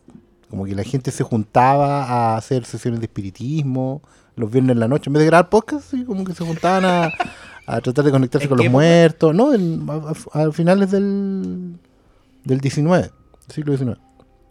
Entonces también. ponte O tú- sea, los otros. No, no, eso era después. Ponte- no, ponte tú, Arturo Prat tenía un club de espiritismo, por ejemplo. ¿En serio? Sí, se juntaba ahí a... ¿Ortega ya está escribiendo esa novela o ya la escribió? No, ya la escribió. Ah, ya. ya la escribió. ¿Ya y qué le decía? ¿Le decía en el futuro? ¿Le decían- No, no, que bueno, igual... ¿Le decían dos igual, saltí, weón? igual Arturo, Vaya tiene, un billete, weón. igual Arturo tiene un tema con una hija que murió, digamos, pero... Sí. Ah, pero era muy usual, digamos, que, que la gente, la dura, en vez de grabar podcast o, o hacer eh, youtubers, tenían, tenían búsquedas de espiritismo, ¿cachai? Y trataban de conectar. Y había gente, ponte tú, Harry Houdini también estaba en una época de su vida, estuvo muy dedicado a desacreditar a medium chantas. Se dedicó mucho Ah, tiempo no, a eso sí. ¿Cachai? Los Sí, sí, buscaba, sí, todo. sí. Era como el mago enmascarado. La El cosa es que la- el tío Emilio. La Shirley Jackson, eh, cuando escribió la novela, lo que hizo, básicamente, ella trató de darle un cariz científico a toda la onda parapsicológica. Ah, mira. Entonces, ¿qué hizo? Agarró la tradición americana de la casa embrujada y por eso el- el- el- la novela es como súper eh, transparente en ese sentido. Hay un científico, un investigador, que lo que quiere es ver si efectivamente esto responde a una cosa mm, del sobrenatural o hay un, hay un factor humano Psicológico. Claro. Entonces por eso le ofrece plata a la, a la gente que... Si se dan cuenta, la idea base es responder la pregunta, ¿quiénes son los fantasmas? ¿Son los muertos que cargamos dentro, como nuestra psique humana, nuestra cosa emocional? ¿O es algo que viene de afuera, catalizado por la casa, por el cementerio, por, por lo que sea? O son insectos atrapados en ámbar. ¿Cachai? Claro. Entonces, la primera adaptación de, de ¿cómo se llama? De, de la- de la casa de Hill House, de Robert Wise, es fiel a la novela, reproduce eso mismo. Y se va haciendo las preguntas todo el rato, porque la gran gracia de esa película, además de ser muy, eh, de, visualmente ser muy atractiva en el tema del terror, eh, es que todo el rato te está poniendo en duda si efectivamente los fantasmas influyen en las personas o al revés. ¿Cachai? ¿Dó- ¿Dónde está la madre del cordero? ¿En, las- en los vivos o en los muertos? ¿Cachai? Que bueno, cosa que se preguntaba Henry James en otra, otra vuelta de tuerca, ¿cachai? Y que al final ya en los 60 estaba parodiado hasta el cansancio en Scooby-Doo, ponte tú. Donde en realidad era una serie de misterio, misterio de la orden, pero en realidad no había, nunca había algún e- elemento Nunca sobrenatural, había- no, po. siempre era humano. Era un ¿Cachai? debajo de un traje. Claro. La cosa que lo que hace Shirley Jackson en el fondo, al plantar esta duda, ese, ese es el quiz de, la, de la narrativa de la novela. Y por eso yo valoro tanto esta adaptación, porque a lo que hablábamos antes de por qué una adaptación puede ser más valiosa, digamos, es porque podría haber contado la historia literal como lo hace Jan de Bond tratando de meterle artificio. En esa mierda. Una mierda. o agarrar el, el core del asunto y darle otra vuelta de tuerca, que fue lo que hizo acá Mike Flanagan. Porque claro, Juan podría haber hecho una adaptación fiel, adaptarla a los tiempos modernos, que lo hace al fin y al cabo. Sí, igual la, la- la familia, los Crane son contemporáneos, pero, pero tuvieron un origen de, de su trauma en los 90, ¿cachai? Asociado a la casa, pero siempre está la duda, ¿qué- ¿de dónde viene esto? Tiene que ver con la casa, tiene que ver con ellos, y haber hecho una narrativa completa en torno a, a esa idea base, yo encuentro, por eso lo considero lo mejor del año, ¿cachai? Está dentro de lo mejor del año para mí porque lleva a No, la te pantalla. gusta ese tipo de historia en esa época. No, por favor, ni que fuera cautivo de la yo, yo que no, soy un fan así acérrimo del terror como, como Diego ni Oscar, yo creo que es. Si es que no es la mejor serie de Netflix, pasa raspando. Así, pero. pero- Para, para, para, pero para. raspando. Tú le estás diciendo a la gente, al fan de Stranger Things, que esto es mejor.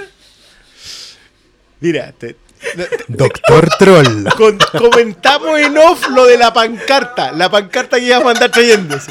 Te acabo de levantar la pancarta, Paulo. Ándale. Sale de aquí, indecente. Por supuesto que sí. Incluso, incluso a mí que, que me gusta harto Orange is the New Black, sobre todo la segunda y tercera temporada, también creo que esta está mejor. Antes de esta serie, ¿cuál era la discusión que había, po? Mucha gente decía, ¿cuáles eran las mejores series de Netflix? House of Cards. Es que House of Cards se alarga mucho. Salar- no, y yo creo que Y ya en la realidad nunca fue tan buena. No. ¿Y cuál era la otra que entraba en discusión siempre? Bueno, porque tiene fanáticos eh, las cosas extrañitas y por Ah. ahí Yo, creo que sigue de- siendo una primera temporada bien armadita dentro de todo. Pero no es algo excepcional en cuanto a calidad, no. ¿cachai? Esta otra es excepcional. y, la- y las presas del Litchfield es entretenida, Es que- pero No, no, no. Para mí la segunda y la pero- tercera temporada son muy, muy buenas. pero en, en términos generales no, po. Yo creo que Es- ya la última temporada, Es que las la últimas no. Yo creo que la segunda y la tercera encuentran el tono. o sea, y es, es impresionante el salto entre la primera y la segunda. Cómo Estamos hablando Orange. is the Orange is the. New Black. Cómo pierden la idea de lo que pasa afuera y empiezan a entender que no, que es que lo importante es la relación entre los personajes dentro de la cárcel. Técnicamente cuando sacan al one de American Pie. Básicamente. Eso es. Eh, en rigor, sí. Sí, po. Qué pobre gente esa de American Pie. ¿Alguno ha, ha- ha Alison podido tener una vida Stifler. después de eso? Stifler. No, Alison Cunningham. Sí. Lejos la más exitosa de American Pie. Lejos. ¿Pero qué están haciendo hoy día? Pero ella ya venía de antes. Ya, pero. Con Buffy, po. Sí, sí, sí. Buffy pero- era antes de. Pero. Claro, eh, ella Pero estuvo a punto de perderlo todo. pero de los que salieron Ay, de qué American buena Pie. esa saga. Es choreada de, de Dark Phoenix, pero puta, qué buena esa saga. No, no vamos a entrar ahí. Bueno, el otro día me colocaron. Me, me volvían a cuestionar mi defensa de Buffy. No tengo por qué. Pero por ejemplo, mira, hay, hay cosas de, de, de Hill House que van más allá del, del gusto por el género. De partida es una historia de terror súper clásica, con fantasma, que tiene un susto por capítulo. Si es que ¿Y un susto bueno o un es susto un susto malo? bueno. Ya. Un susto bueno. Yo, yo he visto gente que, no, yo no me asusto nunca con estas cuestiones. Pero nadie pasa. Hay, un, hay dos o tres momentos de toda la serie que nadie puede decir No, que, no, que no saltó. Yo, loco, yo. No cuentes spoiler porque no la he visto me todavía. tiré un garabato así, pero. pero ¿En él- serio? estoy hablando, Sí. estaba viendo como a las once y Hay- media de la noche con mi mujer al lado y no, fue así. No, Segundo, segundo, mira, aparte de ser una serie de terror clásica, lo cual prueba que cosas buenas, no importa cuándo, siempre van a funcionar. O sea, la vieja historia de fantasma. Bueno, hay, una, hay un capítulo que todos alaban mucho, que transcurre en la funeraria. Y el capítulo de la funeraria, además, bueno, segundo, tiene un prodigio técnico bastante alto. No vamos a decir el mejor en, del en mundo, pero general. en general. en general. Entonces, Sobre en ese capítulo de la, de funeraria, tenéis escenas de plano secuencia. Yo sabéis qué, diría que se te comparte eh, lo que lo que Daredevil hizo al beber de mm, de esta de, de Raid, de, Sí. de- de- la idea esta de las secuencias de pelea tomadas sí, sí. en unas cámaras que tú sabéis que la está llevando un camarógrafo digo, y, y que hacían planos secuencias que tú sabías que, la- que lo habían ensayado una semana para que le saliera. Claro, weá no te va a salir. y que, la que no te salía la primera y que funcionaba porque las peleas eran más lentas, pero aún así eran brutales. Creo que toman eso mismo, pero beben de otras vertientes. Yo, honestamente, te lo digo, yo le tengo mucho cariño a James Wan. Mucho cariño. Yo creo que el tipo, sobre todo en cosas como Dead Sentence, mostró que los géneros que ni Roger Corman defendía más allá de lo que eran, Sí. podían generar prodigios técnicos admirables. Flanagan yo creo que acá lo eleva un pelito. Bebe de ahí, pero lo eleva. en yo hay un momento, sobre todo la, la foto, la estética Sí. en general de la serie es tremenda. Ponte tú, no sé, pues, hay, para cerrar el ejemplo, hay un tema con, con la, las escenas de la funeraria, en que la cámara va girando, y cada giro, en algún momento, incluye un susto clásico. Porque hay momentos en que tú no sabes lo que estáis viendo, que es el, es el fantasma más clásico de todo. Acuérdense del niñito en la ventana de Tres y un bebé. Es el fantasma más clásico de todo, el que tú no sabías si estaba ahí. Pero a ti te quedó toda la sensación de que estaba. Y eso es lo que te saca de onda, del mundo. Porque te rompe toda lógica. Bueno, Que es una de las razones por las cuales esta serie debería verse dos veces, digamos. Por supuesto. porque, porque ya cuando sabes. Alguien me mencionaba, por ejemplo, la casa de Hill House está llena de estatuas en, una, en un cuarto. Mm, que hay que volver a verla porque las estatuas están contando otra historia en paralelo y, y esa, esa, eso no son easter eggs, ¿cachai? En no son truquitos. En, en el capítulo 6, que es ridículo. Que en verdad a mí me. No sé si tú lo viste. sí. No, yo, yo estoy al día. No, Es estoy- que esa es weá me distrajo. Onda, Mm. la proeza técnica, ¿cachai? Porque era, era una weá como, era como hacer coincidir no solo movimientos de cámara, sino que movimientos de cámara con weas que estaban pasando en el fondo, Sí. con actuaciones de niños, weón.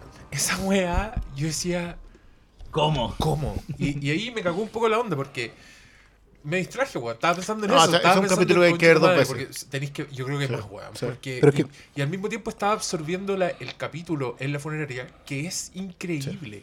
Es una obra de teatro la weá. Es como. Mm. Es tan importante cada frase que se dicen los weones, como cada cambio de intención, ¿cachai? Como la weá que está pasando con el papá. Weón, yo sentía que estaba en el teatro, que estaba viendo una weá así. Si no te pasa, es que es como el Miller, tercer- weón, No, y tiene harto, y tiene harto, o sea, obviamente está emparentada con la soga. No, no, no, Sí. que es de donde vienen todas esas, Sí. pero transcurre por lo menos, por lo menos en tres niveles. Una es la historia de fondo, los personajes, qué es lo que les está pasando con ese momento específico en dónde les pasa. Dos, el prodigio técnico, que no ni siquiera lo que dice el Diego, yo creo que le agregaría yo por lo menos un elemento más, que es el cambio estético. Porque el quiebre que hace entre las dos secuencias tiene también una función dramática. No, y es, esa weá tiene relámpagos. Claro. Los relámpagos son Claro, una weá más clásica del así. mundo, una noche de tormenta. ¿Cachai? La peor noche del. No, bueno, y lo otro, ¿cachai? Que más allá del género, la calidad de la escritura de esa weá. O sea, hay capítulos que son más de la mitad de gente hablando. Y no se puede creer cómo van construyendo una historia familiar. Y tú te vas metiendo en esa dinámica. Por eso todos dicen que es Is Us con terror. Porque te vas metiendo en una dinámica familiar que duele. Duele harto. A mí me gusta mucho ver a la gente cómo reacciona a la serie. Y termina diciendo, ¿sabes qué? Más que miedo me dio mucha pena. Es que sigue siendo un ¿Por buen drama. una- por qué un, un drama bueno, de puta pero madre? es, una- conversación que nosotros hemos tenido un poco acá. Para mí, toda buena historia, independiente del género en el que transcurra, siempre tiene que seguir siendo un buen drama. Sí. Obviamente, cada género eh, involucra sus propias construcciones y por lo tanto hace cambios en el mismo drama que está transcurriendo. Acá yo creo que acentuaron. No, no, me- no sabéis que no, no sé si puedo decir que lo acentuaron. Porque en realidad el drama sigue siendo el- un buen drama de. No Es sé. un buen drama. Val eh. Newton escribía buenos, o sea, producía buenos dramas. Sí. ¿cachai? Lo mismo hacía Robert Byle, lo mismo hacía. El otro día estaba hablando de un, de un director que, que como que todo el mundo cree que es francés, pero no es francés. Jacques Tourneur. Jackson Neal. Y que trabaja con Mark Luton en las mejores películas de. Robert Weiss tiene algo que decir ahí. dicen. Oye, yo quiero decir que es un muy buen drama, además, porque es un drama que explota mucho un elemento que para el ser humano es bien irresistible, que es lo trágico. ¿cachai? Mm.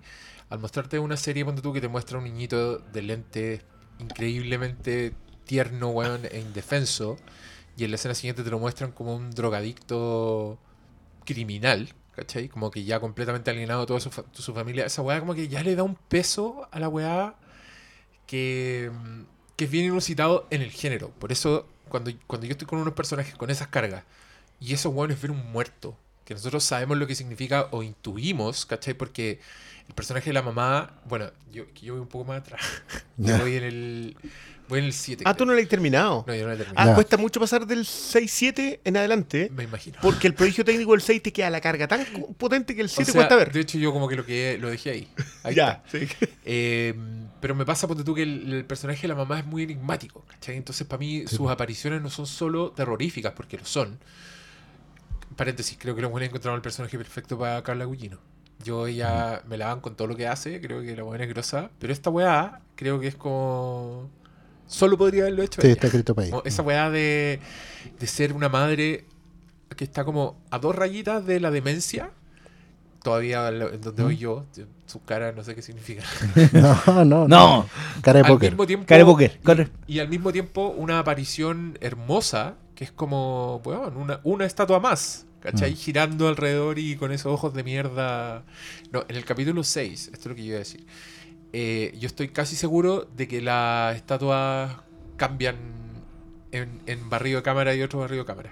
O sea, no lo retrocedí porque estaba así como Sí. en la pasta de la weá, como, ah, concha. Pues estoy seguro que algunas veces pasaban por las estatuas y estaban haciendo una weá y después cuando se volvían estaban haciendo otra weá. Y ahí yo no sé si es... eh, ¿Sugestión? Sí, porque es ese Claro. tipo de serie. Es el tipo de Eh, serie yo- donde tú yo estás, creo- estás mirando los pasillos, ¿cachai? Estás Si eres- viendo una si sombra, estás tú, diciendo, oh, parece que ahí hay alguien. Yo tengo la idea que las estatuas nunca, siempre son un distractor para eso mismo. Las estatuas están puestas ahí para que tú te asustes por la estatua y no te fijes en otra cosa que de verdad Te va a asustar. te va a asustar. Oye, pero es que yo quiero decir que para un fan del terror, especialmente con las películas que me gustan a mí, esto es como es un poco como llegar a casa. Como, puta, weón, qué bueno, qué bueno que están haciendo una weá como esta, que para mí tiene que ver con un terror más, el terror dramón, el terror tragedia, el terror, eh, voy a nombrar algunas cosas, el, el exorcista, es así, Sí. el exorcista es un dramón de la puta madre, el exorcista 3 también, y el exorcista 3, curiosamente, también juega con esas weas, también hace, te hace mariconas cuando tú te cambia estatuas entre dos planos y le cambia la expresión de la cara y vos que hay así como, oh, concha madre, ¿qué está pasando? Tiene uno de los mejores jumpscares de todos los tiempos, ¿cachai? Pero es una wea así, una wea fina que te habla de los personajes, que te habla de un drama. Eh, Hereditary también. Sí, la emparento caleta con sí. Hereditary. Qué buen año ha sido para el terror. Es Qué buenos, qué buenos buen últimos año. años. No, no, el, el terror está. Y no, ya vamos a hablar de Sabrina, pero otro. Vamos a hablar de Sabrina, Hereditary. Esa película que hay Ah, nomás. para cagarse la risa. No, pero, pero piénsalo, It Follows, The Witch, eh, hasta una cosa como el remake, lo vamos a hablar en, eh, en- en el próximo podcast, lo de Halloween, si res- estáis No, rescatando loco, yo, también voy a cosas. yo también voy a decir, aunque a mí no me gustó nada, Mandy. También es bacán que exista Sí, Mandy. que sea, en un-. ¿cachai? Oh, es, como, Es que en los últimos años se ha potenciado todo, Está estimulante la weá. todo el terror independiente. Babadook. Ah, de Babadook. y, y cosas que, que uno. Antes uno siempre dependía como los grandes estudios. De verdad que era como. No, el, tra- el trabajo de Blumhouse en general, ¿cachai? Independiente que hay cosas que a mí me gustan menos. Paranormal Activity yo no voy a ver más de media, ¿cachai? Pero, Claro. pero No, yo, yo valoro la primera. De Yo creo que, yo creo que. Jason Blum es el Kevin Feige, bueno. Que no pase un podcast. Sí, no, pero es que Blumhouse, weón, yo encuentro que esos weones hagan todas las weas, ¿cachai? Que ahora le quieren pasar como pesadilla, Nightmare on Elm Street. Weón, Bueno. Nightmare on Elm Street. Venga, al tiro, compran. O sea, ellos- igual invirtieron harto en que- Halloween. Sí. Halloween Ellos, ellos antes que cualquier Pero técnicamente po. tampoco invirtieron tanto si pensé que los otros estudios se gastan 200 millones. Ya, pero gastaron 5 millones de Es dólares que, en Get es que eso tiene que Ah, ver no, con. Y tení- y tenéis un. No, el plano Pero te digo de que- Halloween te habla de Es que eso tiene que ver con, con también conocer la base del género. Es entender la weá Sí, que estáis po. vendiendo, conocerla. Los buenos saben que pueden gastar plata, pero no se tiene que ver como que gastan plata.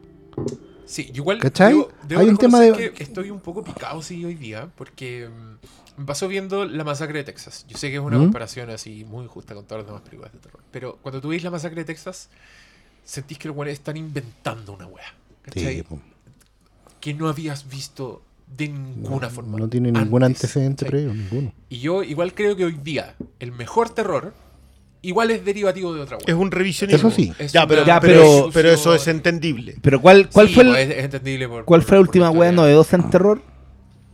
En ¿La bruja de Blair? En estricto rigor de Witch. La bruja- no, la bruja de Blair. No, Yo no, creo no, que, es que no, de que- cambiar. Es que, a ver, para mí el indie horror, este, este género que está. que lo que hace no es simplemente el terror por el terror, sino que lo que, lo que busca hacer es revisar aspectos sociales. Que ojo que para mí el terror lo tiene en general. Lo que pasa es que el indie horror presta más atención a eso y empezó a desarrollarlo en otro nivel. Entonces, si es que yo tengo que decir cuál fue la última película de verdad imaginativa Que inventó algo, de terror, ¿no? de terror, no sé si lo inventó, pero lo redefinió a un nivel. Es The Witch. No, pero que, es que es verdad lo que dice Malito, porque igual podéis hacer como un. Podéis hacer como la línea temporal de los hitos. Y puta, ahí está Blair Witch Project. po. Sí. O sea, no, no, pero Y como- estaba como Halloween. porque es y un estuvo John. Carpenter antes, porque o sea, estuvo. estuvo Halloween y estuvo. William Peter Blatty, yo creo que también hizo su. Eh, Sí, pues también. Sam Raimi. Y Sam Raimi. También, Sí, y Sam Raimi. aparece, Y- y la el- zorra. Es que, puta, en los 90 era como sacar de, del congelador weas que ya habían hecho. Pero es que no lo habían hecho hace tanto. Por eso también los 90, con excepción de Scream. Yo Scream igual la encuentro. Porque Bueno, Scream lo que hace. Blair es- Witch es de los 90. No, Scream es buena. Claro, porque Scream lo que hace. Sí, pero es que lo, lo que hace Scream es, es brillante. Porque es una. toma el género, lo revisa, Lo homenajea. lo homenajea Lo tributa. y lo hace meta Sí, dentro de la misma película. Y esa Y con Wes es- Craven. y- claro. es como el weón que y, puede hacer esa weá. Y loco, y es una muñeca rusa. Tú sacáis capa y le sacáis capa y le sacáis capas a esa cuestión. Más encima narrado como No, y pasan cosas. No, la uno es pues, la pasan zorra. pasan cosas buenas como que, por ejemplo, Jamie Lee Curtis ve Scream y ve todos los homenajes que le hacen a su Halloween y todo. Y le lo que dice, weón, tenemos que hacer películas con este weón. Y lo llaman para que luego invente H20, que Cierto. es la secuela hablando Williams. que- No, ¿cómo se llama? Eh, Kevin? Williamson. Kevin Williamson. eh, que es la película en que Laurie Strode lleva 20 años desde Halloween. O sea, es lo mismo que hicieron ahora, pero hace 20 años. Sí, de veras, po. Sí, Y pero sí, tiene un hijo. Y es una, sí, porque es Josh Hartnett. Josh Hartnett, Que es la sí, weá más noventera, así. Que hay una weá que puede hacer esto más noventero y es Michelle Williams, como la polola de Josh Hartnett. Bueno, escuché la, la música de Dawson. Sí, pero De esa- fondo. Bueno, bueno, bueno. Esa época es, y voy a adelantar a un contenido que voy a subir pronto, pero mm, yo creo que H20, gran valor. Sobre todo después de Es H40, que... hace bastantes cosas igual ¿Mm? que H20 y algunas las hace peor que H20. Ese es un breve teaser. Yo debo reconocer que no veo esa película desde la época del VHS. ¿Cuándo se estrenó? Todavía ni siquiera habían DVDs para esa época. Bueno, yo me pegué una maratón de todas las ¿Las viste todas? De Ah, todas las sagas. ¿Hasta la Y, tres? ¿Sabéis? Las únicas que no vi fueron las de Rob Zombie. Esas las que. Ah, ya. Los Pero las vi, vi todas las demás y bueno, voy a decir algo muy ¿Y viste hasta la última? eh, Hasta la más ¿cómo, mala. ¿Cómo se llama la última? Eh, la del reality. Esa se? Resurrection. Resurrection, esa. Sí. Ah, ¿También la viste? pico. sí, el esa es mala. Es como el pico. Pero quiero decir que hasta la peor de las películas me gustó. Lo pasé bien por algo, algo me gustó, tenía una idea. Eran. Bueno, ya, ya, ya es que eso. que a mí Sí, me pasa sí, también lo mismo con... concentrémonos en Hill Volvamos, House. sí, vol- No, pero gen- porque- generalmente me pasa con, con todos los slashes que... Que igual los paso bien hasta con la más mala de Jason. Le encuentro como ya, yo sé que esta weá es pobre y toda la weá que... Y, y le, y le hicieron copiando la otra, pero igual tiene Yo, como yo a mí ese, cantillo. debo reconocer que es un género que me cuesta. Yo, el slasher, el. Es que es el problema con el terror. Tiene tantos subgéneros que como que te cuesta definirlo. O sea, Es que una te- maravilla, un universo que no para de No, dar. extraordinario, sí. O sea, por eso mismo te digo, yo cuando tenéis una cuestión que hace una exploración de un mito fundacional como The Witch y que la sacáis de la categoría, ya, Ya, estáis diciendo eso. ¿Cuál, cuál es tu onda ya, tu película de terror favorita? No es fácil la pregunta, pero igual todos tienen una favorita. Oh. Es que de nuevo vamos a entrar a adelantarnos. Yo, para mí, yo creo que sería Halloween. Ojo de Think. Ya. Es que The Thing entra en el otro factor, porque también hay alienígenas, entonces es ciencia ficción. Y, y tú. Es que eso es lo que pasa con no. mi género, porque, por ejemplo, yo he estado todo octubre repasando de todo. Te he visto en Instagram. Animaciones, comedia, películas del año de la corneta, de- del año más de la corneta, la corneta de palo, weas nuevas, weas rusas. eh, estado paseando por varios, weón. Me demoro en escribirlo, seguro. Y, y claro, yo Sí, decía, ¿cachai ¿cuál que es, como en, en cuál es mi Halloween favorito? 14 y vamos- estamos ya a Voy- 26. de hecho, ahora tengo que subir el día 15. y Estamos a 26. Me quedan cuatro días para subir la wea. Pero mm, mi favorita eh, fue, la que vi el día 15, digamos. para mí es la casa Asher. La, la, la Ah, caída de la casa Asher de. Roger Corman con Vincent Price. Porque está todo lo que me gusta. Vincent Price, la cosa melodramática, gótica, sobreactuado, Edgar Allan Poe, ¿cachai? Y uno puede decir, bueno, pero weá no es terror. Es una mezcla de. Pero es que todo. El terror, claro, tiene tantos subgéneros, tiene tantos matices. Es que el terror no es uno solo. Por Que ejemplo, incluso yo. podéis tener películas en dos extremos muy distintos, igual están tocando el género. Es que eso quería decir, pues, porque Mm. por ejemplo la mía es como tiburón. Y Claro. muchos te pueden decir, no es terror. No, no Y sí, mucho. pues, weón. Es Y- aventura. Bueno, en los videoclubs era un cacho esa weá. Esto, esto ¿Dónde, lo hemos hablado dónde tu videoclub colocaba tiburón? ¿Dónde colocaba encuentros cercanos? ¿Dónde colocaba The Thing? Yo las vi en ciencia ficción, la vi en terror, la vi en aventura, documental. Drama. ¿Cuánta documental? Drama paterno. Claro, pues, ¿viste? Entonces, Ya, pero eso es Spielberg desde el 75. Para, ¿Y tú, Dieguito? No, pues se, se lo No, yo sé cuál es, pero que le diga. que lo diga para los auditores. ¿Tú sabes cuál es la mía? Creo que es El Exorcista. Sí. Es la otra favorita junto con Mad Max Fury Road y, y le preguntáis. Y Titanic.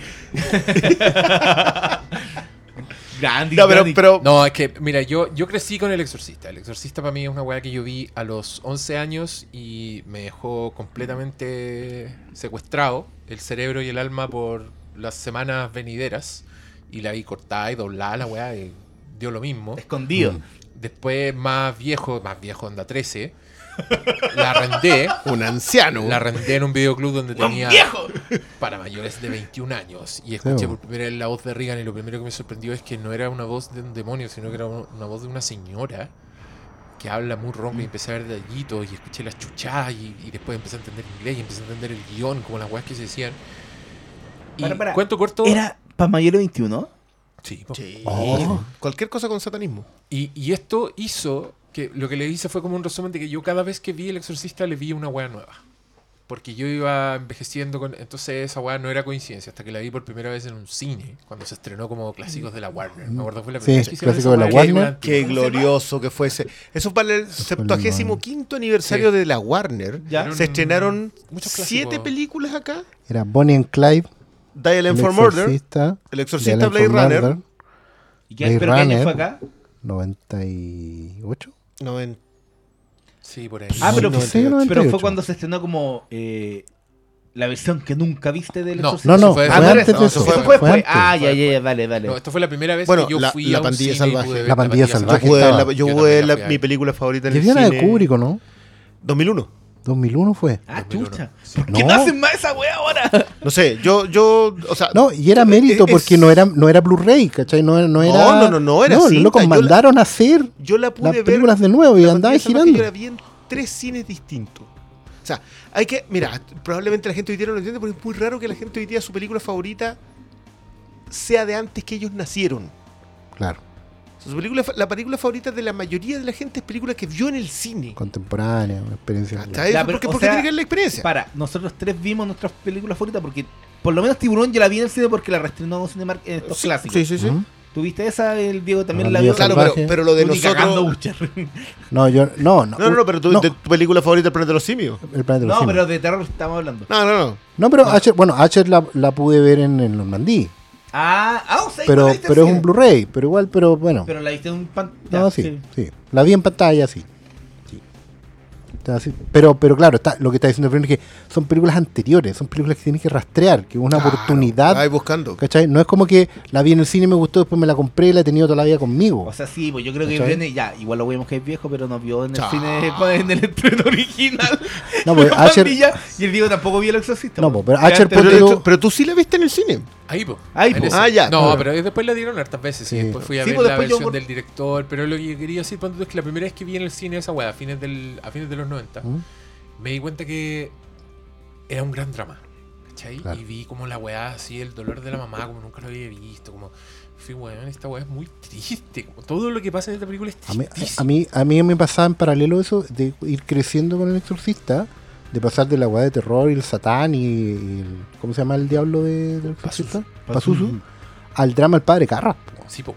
Yo hace, hace poco me salió recordado un post de hace como dos años en que yo estaba muy enrollado por el tema del Padre Carras y que su peor pesadilla era que se le apareciera a su mamá en mal. Se hace real, sí, po. ¿Cachai? Esa weá era muy igual, you do this to me, di No, y me, esa, esa weá- weá y, y eso está muy conectado con ¿Cachai? The Haunting of Hill House. Claro. Eh, es el tipo de terror que se parece. Y el otro que yo Mm. quería mencionar, que rico que volvimos, nos dimos una vuelta. Pero sí. Sí. Como Resumen, la gracia de siempre. este podcast. Resumen, El Exorcista es una película que me sigue fascinando a más no poder y, y- y sería muy ingenuo de mi parte decir que no es mi película de terror favorita. Pero bueno, volviendo. Otra película de terror que me gusta mucho es Pet Cemetery de Stephen King. Y yo pensé mucho en Stephen King y en Pet Cemetery viendo esta serie. Porque, bueno, la película igual es, es bien libre con la novela, pero las cosas que me recordaron a Pet Cemetery igual están en la película Pet Cemetery. Toda esta weá de, de cómo un muerto te caga la vida, de cómo el fantasma que se te aparece es tu hermana que se murió de meningitis, weón, cuando tú eres chica. ¿Cachai? Como las Sí. weas de, de- de una casa embrujada que te persigue. En, en Pet Cemetery literalmente hay una escena en que cuando ella, cuando la mamá se encuentra con Gage, con su hijo resucitado, en la casa del vecino, la pieza del vecino tiene las mismas pinturas que tiene la pieza de la hermana. ¿Cachai? Esa película tiene ese tipo de, de mindfucks. Y, y son weas que dan mucho miedo, ¿cachai? Que tú las veís y que son inquietantes, weón, y decís como cresta. Eh, al mismo tiempo te habla de los personajes, ¿cachai? Como una wea muy cuidada. Y a mí no me extrañó nada que Stephen King dijera, oh, esta weá es la raja, porque, oh, pues weón, si te recuerda a vos mismo, pues weón. Es que es la tesis, po. De hecho, en ese mismo sentido, una de las cosas que mi mamá me tiene contento de haber visto Hill House y completa y el resultado de todo, es que se supone que Flanagan va a adaptar Doctor Sueño. Mm. ¿Cachai? Doctor Sueño, la novela de Stephen King. Y Doctor Sueño es una novela que, si bien no puede no ser así de alta cota de excelencia, es súper importante dentro de lo que hemos hablado, o lo que hablamos en el, en el post de Stephen King sobre como la, esta especie de arco general de, de Stephen King contando historia, que tiene que ver con resolver el tema paterno y el trauma asociado con el tema paterno. Doctor Sueño se trata, para que vayan asociando con Hill House al tiro, sobre eh, Danny Torrance, el niñito del resplandor, que ahora es un adulto, que ha sobrevivido, pero que carga con el muerto del trauma todo el tiempo. Y él ya A está... nivel- so- pero a nivel dramático. Claro, él está ya en los 40, tiene problemas de, de adicciones, viajando por Estados Unidos, dedicándose a ayudar a gente que tiene el resplandor. Por eso le llaman Doctor Sueño. ¿Cachai? Porque en el fondo y anda por todo Estados Unidos, pero él obviamente carga con el fantasma. Es que ¿Cachai? yo tengo un. Tengo que decir que Hill House. Para mí no puede separar el prodigio técnico que tiene con el prodigio narrativo que tiene. Creo que es brillante la construcción dramática de cada personaje. Se toman el tiempo en hacerlo. Sí. Ah, No, no- no lo hacen en dos capítulos. No, de hecho hay un capítulo para siete. cada uno en la primera mitad de la serie. Eh, por, por un lado, uno dice, ya, perfecto, se toman el tiempo de construir el personaje. Pero a la vez, en el momento que están construyendo los personajes, lo van haciendo tomando una estructura no solo dramática, sino también de cámara, de tiros, de, de fondos. Que tú sabes que la imagen que estás viendo es aterradora. Mm. Y la historia que te están contando es dramática. Poder hacer ese, esa compenetración entre forma y fondo en una serie que siempre hemos mirado nosotros en menor calidad de televisión, de Netflix más encima, Porque, porque convengamos que nunca las hemos tratado, Sí, po. la- la- la- Es verdad. las evaluamos con otros. Es lo que hablamos la otra vez, que oye, la segunda oportunidad, si te fue mal en, en la, en la pantalla verdad, bueno, que te compre Netflix. Ah, claro, que te, te ¿Cachai? Que te compre Netflix. Oye, oye, te cancelaron, puta, que te, que te compre Netflix. Siempre es como... No podía ser tu pero- película. pero Martin no. Scorsese, perdedor. ¿Qué te compre Netflix? Y pasó. ¿Sabes qué? Ese, Es lo ese que va a ser un fenómeno que vamos, yo creo que vamos a conversarlo mucho el 2019. ¿Tú pero- cachaste lo, lo último que salió como que el, el más reciente reporte de la película que está haciendo Scorsese para Netflix? The Irishman. Irishman, que va a tener dos semanas en el cine. En Estados Unidos, obviamente, porque. Para pa, pa postularse, digamos. Pero porque es Scorsese, dos semanas le van a dar en el cine y. Pero si obviamente a Netflix no le interesa eso. No, pues. Si el, el problema. Yo tengo. Yo tengo. Estoy trabajando en- en- durante harto rato, le- estoy aterrizando, digamos, las ideas, pero creo que Netflix cambió el paradigma a tal nivel que afecta la forma en que nosotros opinamos sobre el cine en salas. Es la única razón por la cual somos benevolentes con un tipo de películas que, si fuesen estrenadas en Netflix, no tendríamos piedad alguna con ellas. o sea, como right. Sí, mira, no voy a agarrar una tan querida por nadie. Pero tú agarráis Ant-Man and the Wasp y la estrenáis directo en Netflix y la haríamos más bolsa que Bright. No la veríamos, de hecho. Pero bolsa. Entonces creo que, el- creo que lo que hizo Netflix al cambiar el paradigma de la forma en que ves es hacer que la película que ves en el cine sea un evento. Y como es un evento, la tratas en otro nivel y haces un análisis sobre sus Claro. virtudes y defectos en otro nivel. Lo que hemos En hablado cambio, loco, sin, sin ir más lejos, a The Apostle en el cine tendría otra opinión, tendríamos otra opinión de ella.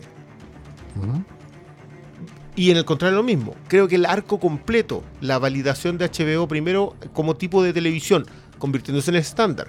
Netflix aspirando a ese estándar. Yo creo que Netflix lo, lo está consiguiendo.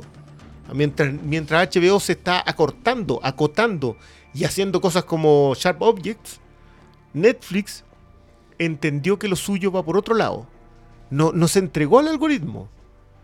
O sea, Hill House demostró que no se entregó al algoritmo. Lo mismo quizás con Daredevil la tercera. No, Vamos bueno. a ver lo de Sabrina.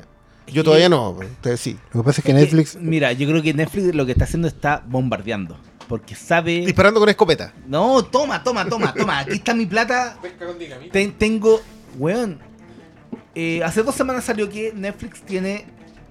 Si fuera un país, estaría en el top 10 de habitantes porque Claro. tiene más, más Hay su- suscriptores que en Japón. Con- Que convengamos, en una, convengamos en una sola cosa. Cuando uno dice que es estaría entre los ocho países más habitados, igual estamos mintiendo en mala porque los ocho países más habitados tienen como el doble de la población del mundo. o sea, o sea, en eso, Ah, los, ocho, los ocho primeros Obvio. tienen el doble que el resto. Entonces, igual eh, es bonito para el titular, pero no. no, no. Lo que pasa es que Netflix in- introduce una variable. Pero, loco, Espérate, igual sería espérate, es un, que un- sería el, el HBO 30% de mira, China. Y que HBO, HBO es una reacción a un fenómeno que estaba incubándose en un momento en las salas de cine. ¿Por qué? Porque la sala de cine ha ido, no es de los últimos años, pero el proceso de transformación de la sala de cine a una sala de espectáculo tiene más, más de 10 años. O sea, tiene Star Wars y Tiburón de cuándo son? No, no, no, porque pero el proceso, pero es que ahí 75 todavía tenía ahí 96. espacio para las películas en el cine. La transformación viene después del fenómeno de las multisalas y se va consolidando con eh, la, la... A ver, ¿tú te acordás cuando en Chile las salas de cine estuvieron a punto de quebrar? Eso fue más o menos a mediados de los 90, Sí. que no iba nadie al cine, nadie. Ni con multisalas funcionaba. Los cines grandes se empezaron a dividir, ¿cachai? Tenía Gran Palas, tenía cuatro o cinco salas, cosas así. Y lo que empezó a cambiar fue la forma en que se empezaron a presentar las películas. Y eso fue un efecto un poco indeseado, ponte tú, Jurassic Park. Cuando las películas se empezaron a convertir en eventos. Como a Jurassic Park le ha ido bien por el prodigio técnico, se empezaron a hacer películas de prodigio técnico. Pero igual eso... Eso, Eso en paralelo, en paralelo a un crecimiento de esas películas evento que se terminaron de consolidar con las de superhéroes. Primero la reacción de HBO en el sentido de tratar de rescatar las historias a otra pantalla. HBO básicamente responde al cine de universidad. Sí, po. Es, es ¿Por qué eso esas lo que es pelicu- HBO. esas películas pero que tú también- veías en la universidad porque no las veías en el sala Pero de cine? también responde Espérame. que HBO es un canal de cable. Sí, En el porque- cable en Estados Unidos era mucho pero ese es el masivo soporte, el ese es el soporte. No, pero para, era el nicho Pero porque espérate. no era televisión abierta. no, no, no, Pero- no, no, no tiene espérate, solamente que ver con el soporte, tiene que ver con el consumidor. Sí, pues por eso, porque ese consumidor se tenía que ir a ese soporte, no había otro. Si no había sala, la sala, tú ya dijiste, estaba definido. Sí, sí, sí. sí es verdad, sí, sí, ¿dónde te fuiste? A ver, a ver historias. Te fuiste a la que tele. El, lema de HBO era no es televisión, es Por eso, HBO, por era eso. premium, Claro. era una web porque premium. era una wea más que tele, Sí, pero, pero- igual era menos que lo que estaban dando en el cine, porque el cine se estaba convirtiendo en otra cosa. Sí, lo que pasa es que lo, lo- Ahora, lo que dice Sala es muy cierto. a lo que el- voy, tercera pata. Netflix vio lo de HBO, esperó que lo de, lo de HBO se consolidara. Ellos arrendaban películas, acuérdate. Pero lo que ellos introdujeron como variable nueva, que HBO no lo hizo, fue el tema de la exhibición. Los buenos crearon un nuevo soporte que no existía, El streaming. el streaming, que es una nueva pantalla. Y el En la streaming, casa, que es el poder. sí, pero no solo en la casa, donde, ojo. Donde, donde fuera ahí. donde tú fuera, pues si lo tenías en el teléfono, esa weá de ver en el computador y tal weá. Entonces, ¿qué pasa? Que esa cuestión del streaming, ese tercer soporte, que no es ni cine ni tele, se ha ido consolidando hacia un, un producto nuevo. Que no es ni película espectáculo, ni tan película de nicho. Es que, Y eso ha ido cambiando el consumo. ya, yo. Dos matices a eso. Uno, que yo creo que eso puede afectar a la forma en la que tú distribuyes el cine finalmente. Pero no estoy seguro si afecta al tipo de cine que se hace. A la producción. a la produc- no solamente a la producción, sino en donde tú centras el, eh, el eje narrativo. Sí lo puede alterar lo que decía Solnier, eh, que cuando que era muy distinto trabajar cuando tú tenías libertad creativa a cuando tú tenías libertad creativa, pero la productora te decía, esto es lo que queremos. Y él tiene súper claro que puede moverse en ese rango ¿Mm? y esa limitante, que puede parecer una limitante, le permitía a él estar más ordenado. Claro. Y finalmente igual aceptaban lo que él tenía. Ahora, yo discrepo a veces, otros días no, otros días sí, eh, con lo que se dice a propósito de que lo que hizo Spielberg con Lucas fue crear el blockbuster y, y al momento de crear el blockbuster romper un poco el molde del cine y nunca más recuperarlo. ¿Por qué? Porque Irving Allen venía haciéndolo antes. Y Cecil B. DeMille lo había hecho antes. Y David Griffith lo había hecho antes. La idea del cine gigante como un tipo de narración cinematográfica está desde siempre. Cambia cuando llega la televisión. O sea, no, no nos olvidemos que el CinemaScope, la idea de la pantalla alargada, mira la cuestión añeja. La idea del widescreen nace porque el cine necesita diferenciarse de la televisión. No, es- no es de. no, pues, tenía que ser distinto a la tele. Claro, pero ¿dónde hago yo la diferencia con el fenómeno Netflix, Disney, Marvel? En el juicio que tenemos sobre ese cine. Es que ahí está el otro matiz. Cuando el cine crece para convertirse en espectáculo, eso va afectando la narrativa, porque la narrativa lamentablemente se afecta según los resultados en taquilla. Porque el resultado en taquilla es el que te financia la que sigue. Entonces, ¿qué pasa? Que ya no, no se trata solo de hacer la película grande, como era antes, en Technicolor, o sea, en, en Cinemascope, y todo. Se trata de hacer la película evento. Y la película evento se parece más a un recital de grandes éxitos. Sí, sí. No, no, no. Sí, yo estoy de acuerdo con eso. Sí, lo que, mi matiz al respecto y mi enfoque es la opinión que tenemos de ese evento. Y la opinión que tenemos de ese evento, porque, y lo vamos a conversar un y toda Rapsodia, vea, el evento lo vamos a disfrutar, pero no necesariamente vamos a tener una opinión completamente positiva sobre el evento. Que ese sí es el, el paradigma que yo creo que Netflix cambió, porque hizo que cosas por las cuales debiéramos tener muchas mejores opiniones, juzgamos desde la casa. Mm. Pero cuando tuvimos que salir de la casa e ir al cine, juzgamos de otra manera. Claro, porque ya son, son cosas distintas. Claro, ahora, yo igual no creo que la narrativa cinematográfica se haya visto afectada en realidad con el eh, cambio en, el- en los cines. Porque creo que gente como David Lean hacía un, un cine gigante. ¿sí? William Wyler hacía un cine gigante. Cecil B. DeMille hacía un cine gigante. Pero aún así conservaban la escuela narrativa. Cambia cuando gente como Spielberg no hace un cine gigante, pero resulta gigante. Sí. Entonces, Pero todos esos nombres y películas son de hace 30 años. Más. Más. Más. Y- no, porque hasta Spielberg. Y hoy en día Spielberg, nos duele, no está haciendo el cine gigante en resultados. Claro, puede Ya hacer su puro nombre no pesa lo tanto. sí. Y es una hueá horrible de ver.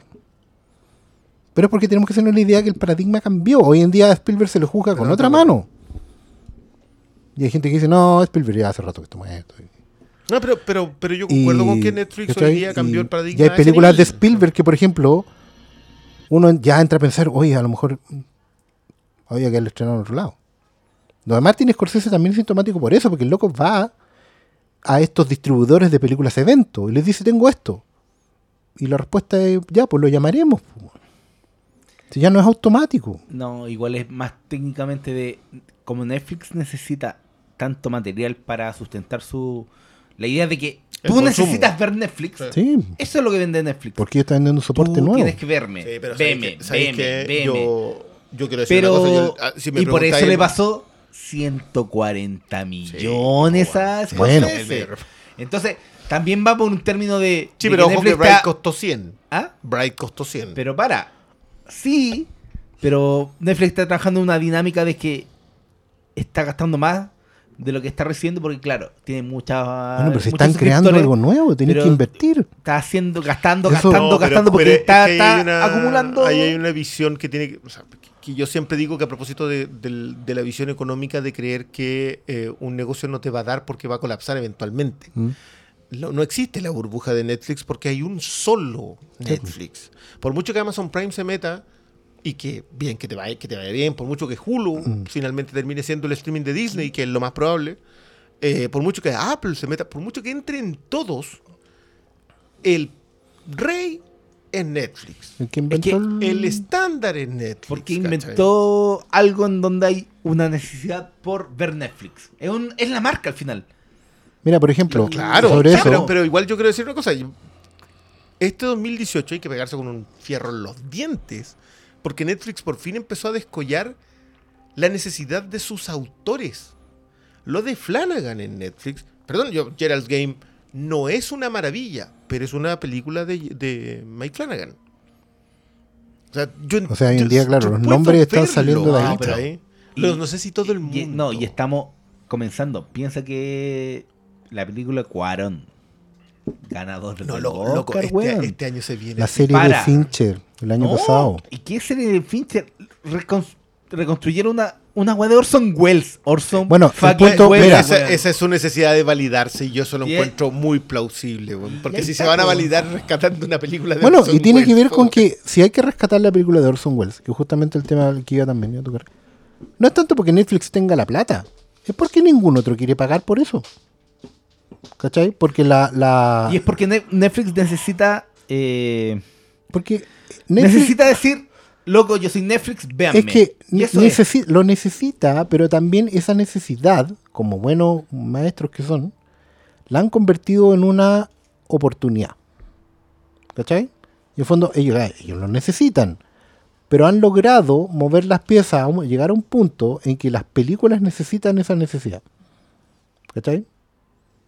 Entonces, claro, los buenos han venido acomodando las piezas y están en el momento perfecto. Todo ha ido resultando como tiene que resultar.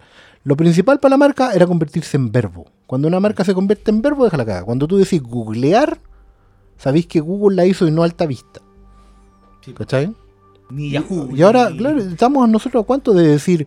No, no estamos diciendo Netflixear. Estamos diciendo maratonear. pero que es decimos. sinónimo. Claro, Maratonear. no, pero decimos otra weá. La gente automáticamente te pregunta: Película X. Ah, ¿y está en Netflix? Sí, po. ¿Hay cachado la weá? Es la norma al final. po. Es la norma, claro. Y uno dice, oye, pero a lo mejor pasa aquí nomás en Latinoamérica, porque los locos, claro, los locos tuvieron la visión de meterse en el continente más barato que tenía más gente. Y hoy en día en la mitad de la población mundial, porque no tenía nada. Por ejemplo, hoy en día, paréntesis, me entero con dolor de que uno de los streaming que yo quería tener, que era Filmstruck, que era un canal donde tenía puras películas Criterion y del año La Corneta, todo lo que me gusta ver a mí, Warner lo va a cerrar. Pero, pero eso lo conversamos en, el, en este podcast en un momento y yo, se lo, yo lo dije. Yo lo encuentro muy difícil que Filmstruck les vaya bien porque Sí, el cinéfilo consume en físico. Claro. El cinéfilo no le interesa estar haciendo streaming. Ese estaba muerto, era un Dead on Arrival, pero que te lo encargo. y, y- y lo comentamos, y si lo dijimos. A mí, me, a mí me llama mucho la atención. El consumidor de Criterion se compra. Sí, el. Criterion. ¿Cachai? Pero era. compra la película, no la rienda, como Claro. los que, no, los que no compran en iTunes, la riendan, no son de ellos. Bueno, hay, ojo que yo creo que el 2019 viene un repunte otra vez justamente por esto mismo. La gente no le gusta que le saquen su película de algún lado, No, quiere tenerle acceso. De hecho, eso consumidor Imagínate. tiene que ver con eso. Para, para, imagínate para. la gente que, que empezaba a descubrir material en ese streaming y ahora que sabe que se lo cancelan en un mes más. No, pero piensa, lo que yo estaba Claro, pero, no es po, que ahí es donde yo lo cuestiono, porque yo creo que el cinéfilo no va a descubrir material. No, po. No, pero entonces la lo vas a no- recuperar, inclusive. Pero no, a lo que yo iba con Netflix, crea esta necesidad de que vean Netflix, es por esta weá de que, no sé, po, mes pasado salió que, oh, Netflix perdió a Rick and Morty. Y después salió que... Rick and Morty es Warner, ¿cierto? Es Warner, pero salió que Warner va a crear su propio streaming. Oh, y con Warner, pero pierde desde Friends a, a las películas superhéroes, ¿cachai? Entonces, ¿Y West Wing? Nef- y Netflix está necesitando necesitando crear contenido. Nadie, y Netflix ya sabe y ya tiene a Matt Groening haciéndole una serie. ¿Mm? Y, de- y, trajo el otro Final Space. y ahí están, están empujando. con Sabrina. Mira tú. Bueno, Y bu- bueno, Pero- Sabrina- Bojack Horseman es Bojack de Horseman. Netflix ¿de quién es? o es de alguien más porque No, de Netflix. ¿Es Netflix? Sí. Es impresionante lo, lo de esa No, serie. no yo, de verdad vengo entrando al cuarto año. Haciendo, vengo llegando atrasado, pero. No, no, y, y- y vengo llegando atrasado al carrete y no traigo ni papas fritas. O sea, no, no, no, no, no hay cómo, no tengo ni una Ni- excusa. Ni monedas para la vaca. nada. Nada, nada. hacer un- No, no, no, no le pongo la vaca para el curado que se está yendo. Si vengo llegando, pero muy mal.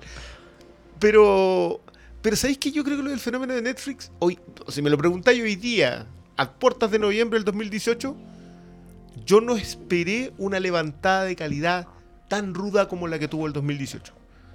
Porque veníamos consumiendo unas cuestiones mediocres a decir, basta, o sea, la segunda temporada de Stranger Things, ¿qué es eso? Películas como Bright, como Dead Note. Ah, no, yo, yo no vi de, Ya, yo las vi, pero no, pero repito, en lo que pasó estas últimas tres semanas. Dark Devil. La no, yo- no, perdón, yo te diría el segundo semestre, porque yo vi All the Boys, To All the Boys I Loved Before, ¿Ya?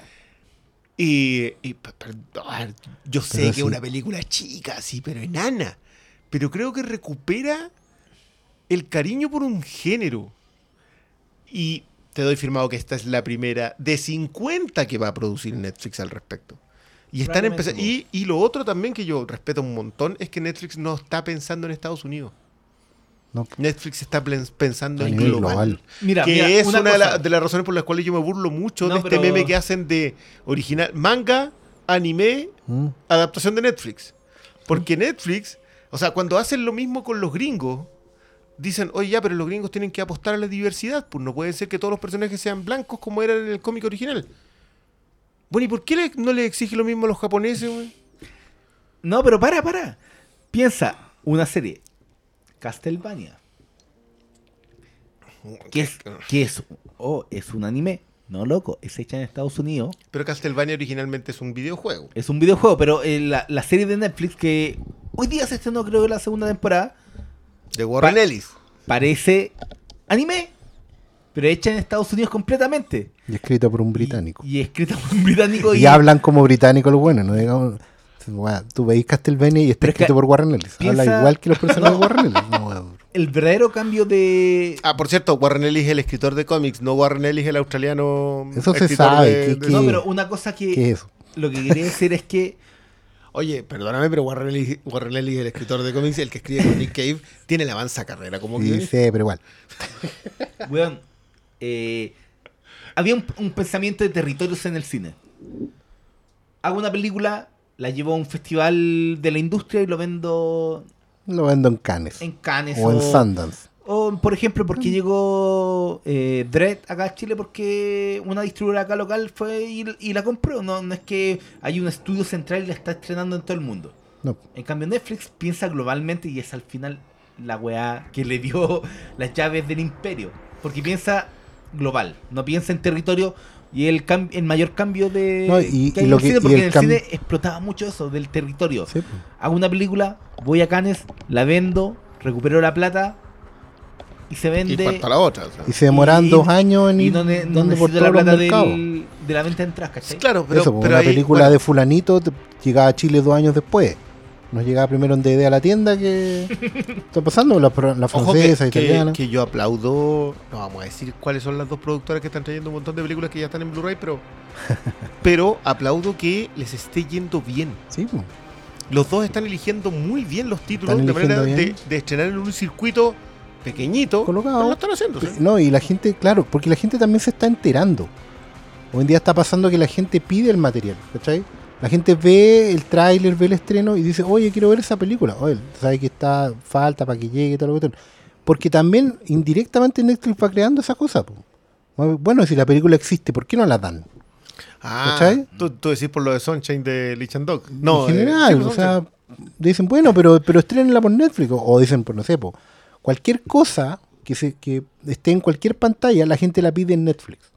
Cuando hay campañas para que una teleserie de mucho éxito en nuestros canales nacionales vaya a Netflix, eso más allá de la talla o de que la gente no entienda cómo funciona la tele, tiene que ir con que la marca se está convirtiendo en verbo.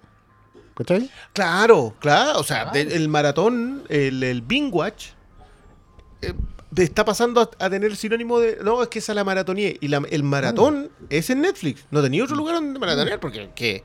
¿HBO? Ah, todo esto, por No, cierto, estaba leyendo que lo es muy probable que todo lo de Filmstruck ¿Mm? pase a HBO y eventualmente HBO sea parte del, Del de Warner. del canal de De Warner. Stern Warner, sí. Ya, oye, Va, ¿qué ahí van a tener que trabajar harto.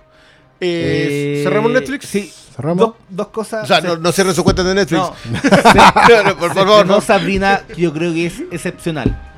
Es Pero, una por favor, de- denme una semana. serie. Denme una semana con Sí, Sabrina. y hablemos, yo creo, hablemos más adelante de Sabrina porque digo es ¿Pode- realmente... ¿Podemos hacer el combo Sabrina. Riverdale? ¿O no quieren? Riverdale. Puta, es que tendría que ver, tendría que ver. Riverdale no la la huevo. Segunda. Va en la segunda, recién. Segunda. Y, veamos la primera nomás, po. Veamos el, origen del Igual misterio. Igual la hago. Ya, Ya, ya, ya, ya, ya. lleguemos. Y... Es que, es que está cochina Riverdale. Oye, pero es que vamos a cerrar Netflix. Yo pensé que nos queda sí. The Night Comes for Us y Apóstol todavía. Cortito, ya, no- ronda no, de eso, ya, cortito, cortito. No, No, no, pero es que no, sabes que está bueno. está muy buena, véanla. Eso, véanla. eso. Recomendemos estas cosas, porque la gente no las ha visto. Nosotros las No, podemos Sabrina, comentar. Otra cosa que yo sé que yo creo que no creo que ustedes la hayan visto un día así en la casa con mi polola estábamos que vemos oye yo escuché leí un tweet de esta wea veámosla y le puse play a una wea que se llama las curiosas creaciones de Christine McDonald que es como un art attack de comida es un show de comida Ah, sí, sí, sé cuál es. Mi mujer la estaba viendo. Loco, es la wea más freak que he visto. Piense que es un show de comida, pero con títeres, con historia, y los títeres son hechos por una. como, como un ala de la compañía Jim Henson.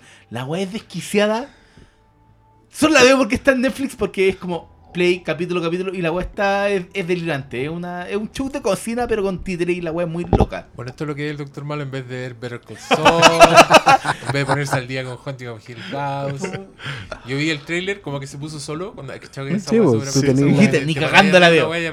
Y dije, ¿qué es esta mierda? Weón, yo dije lo mismo. Y No, yo no. yo lo vi. Y pensándolo en una tarde de comida. Bueno, eso es lo otro, ¿viste? Netflix tiene cine y tiene tele.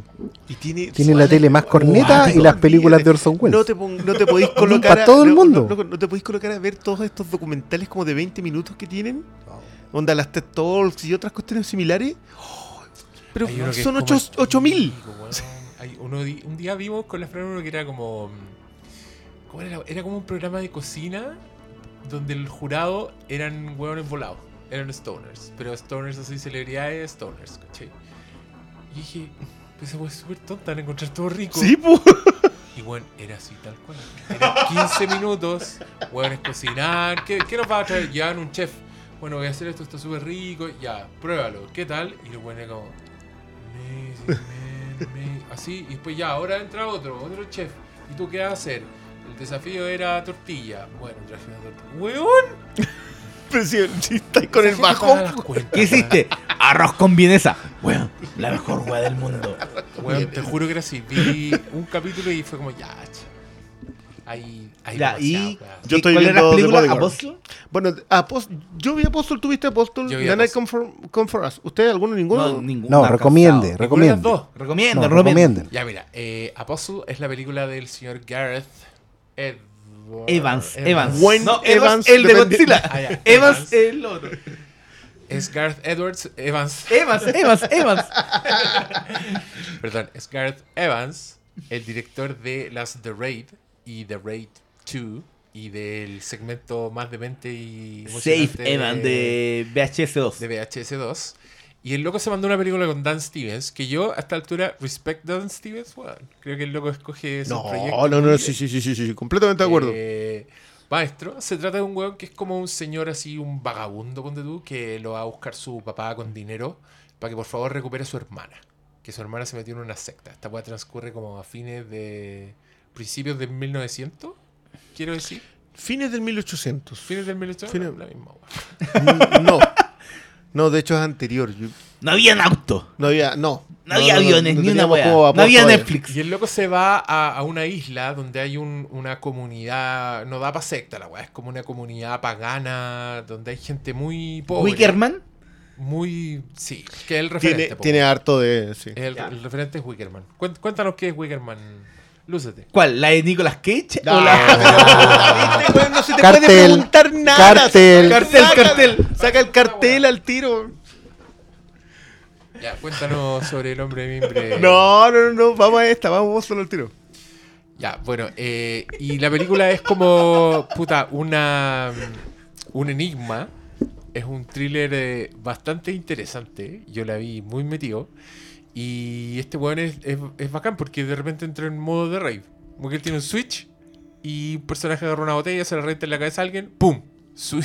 El switch cambia de raid y hay una pelea brutal, weón, entre medio de la nada. Y puta, tiene weas muy violentas. Tiene una trama que yo sentía que estaba leyendo una novela. Como, ah, ahora estoy en el capítulo donde ese weón es el malo. Ah, ahora estoy en el capítulo sobrenatural. Ah, ahora estoy, ¿cachai? Pero a mí me gustó, weón. El Yo- after le cargó. Yo tengo que ser honesto y a mí me co- me costó mucho verla. Sentía que ese mismo que tuvo decir que el, el paso de los capítulos eh, la hacía muy inconexa entre sí misma. O sea, como que ya, listo, estamos en la modalidad de raid y ahora está el, eh, el espíritu gaélico del bosque. ¿Cachai? Entonces, el paso entre las dos sentía como que no lograba armarlo. Eh, pero sí es intrigante. O sea, siempre sé cómo, cómo lo van a resolver, cómo lo van a solucionar. Esa- eso me mantenía viendo la película. Pero no, no estoy seguro de atribuirle. No, estoy seguro de atribuirle esta película a Gareth Evans, pero no estoy seguro si Gareth Evans tiene el talento para esta película. Siento que no era el director para esta ¿Ya? película. Sí, me parece justo. Otro director quizás con esta misma película le sacaba el jugo a todos. Creo que a Stevens no le sacan el jugo, creo que a Michael Chin no le sacan el jugo, y creo que a la historia no le sacan el jugo. No me cargó, pero igual la tenía quinta o en, la li- en mi lista de las Netflix en el último tiempo, ¿cachai? Ah, ex- ex- excluyendo de la lista 22 de julio de Greengrass, que de verdad me... Esa, esa sí que es una lata. Puta, yo vi el comienzo, me quedé dormido. Ya, Vi obviamente la escena de la isla con el buen matando y esa parte es buena. Hay una original noruega que se llama Uljat. No tengo idea cómo se pronunciará 22 en noruego. Eh, y sabéis que esa es mucho mejor porque es la historia de una sola niña que anda buscando a su hermana. Ah, dale. Esa, y esa, esa, bueno, se ganó todo en Noruega, pero es como que, no sé, se ganan cosas acá. ¿Qué es la historia de este noruego que explotó Un loco mate, o sea. y mató a muchos cabros en un Y, y- y bien. En una isla. anar- no, ni siquiera era anarquista, era como ultra. Ultra, Oye, para- ultra. Antes de terminar, ¿cuál era la otra de Netflix que vieron? The Night Come From Us, que están emparentadas de alguna manera con eh, Gareth Evans. ¿Ya? ¿De quién es? No, impronunciable el nombre de este loco. O sea, a ver, espera un poco. te. Este, este- ¡Vamos a buscar! este flaco se llama Timo Yan, Yanto. O como sea que se pronuncie ¿Qué es TJ. compadre de...? Es compadre de Evans. ¿Ya? De hecho, participaron en VHS. En VHS 2. Dos. Sí, Sí. hicieron el corto. Claro, hicieron el corto. popular corto. Y son como tienen de referente en sus películas al muchacho, al Mati Fernández del, del cine indonesio.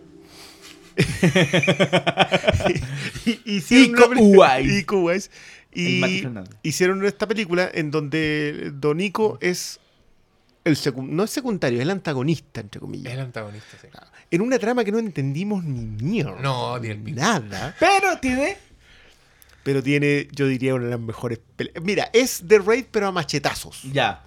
O sea, con el mismo sistema de narración, las mismas secuencias más largas, las Cámaras cámaras, sobrenaturales. bueno, Impresionante. Así, ¿Cómo esta wea? Cámaras O que no ese- obedecen las leyes como de que la que- Eh, sí, sí. O la sea, de película- hecho, me acordé mucho de 2, Presupuesto, etcétera. dos millones. ¿Y cómo hicieron esta wea?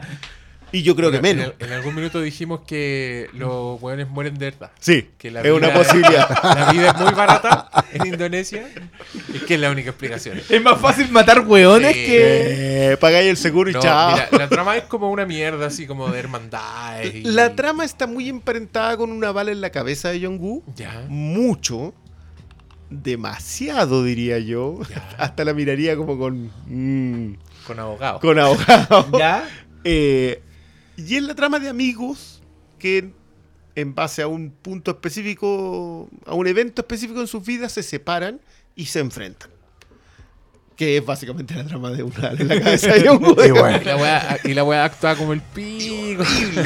Pero no loco, importa eso, lo importante es la acción. ul- la última secuencia, yo- tiene muchas muy buenas secuencias de pelea, pero es de Raid a machetazo. Entonces, la cantidad de sangre, no me acuerdo quién decía el otro día en Twitter que la vio y sintió que se debió haber puesto un nylon encima antes de verla. Porque te salta sangre así, pero por todos lados. Eh, pero no, una, entre, una película que no tiene misericordia con la anatomía No, humana. nada. Ningún respeto por nada. O sea, ni un hueso es respetado. La ningún- secuencia de Green Room del machetazo no es nada. No. Nada. Ya. La, la carnicería, weón. Pero es una película para verla así gritando con un ojo. en- Sí, en sí. Es para películas, así bien. verla en patota, ¿cachai? Con, con pizza o Sí, ya. tocón. Y ahora- Ya, entonces Aquí, saben. aquí podría estar su Aquí publicidad. viene. No, aquí vayan, prendan Netflix y aquí viene el turun.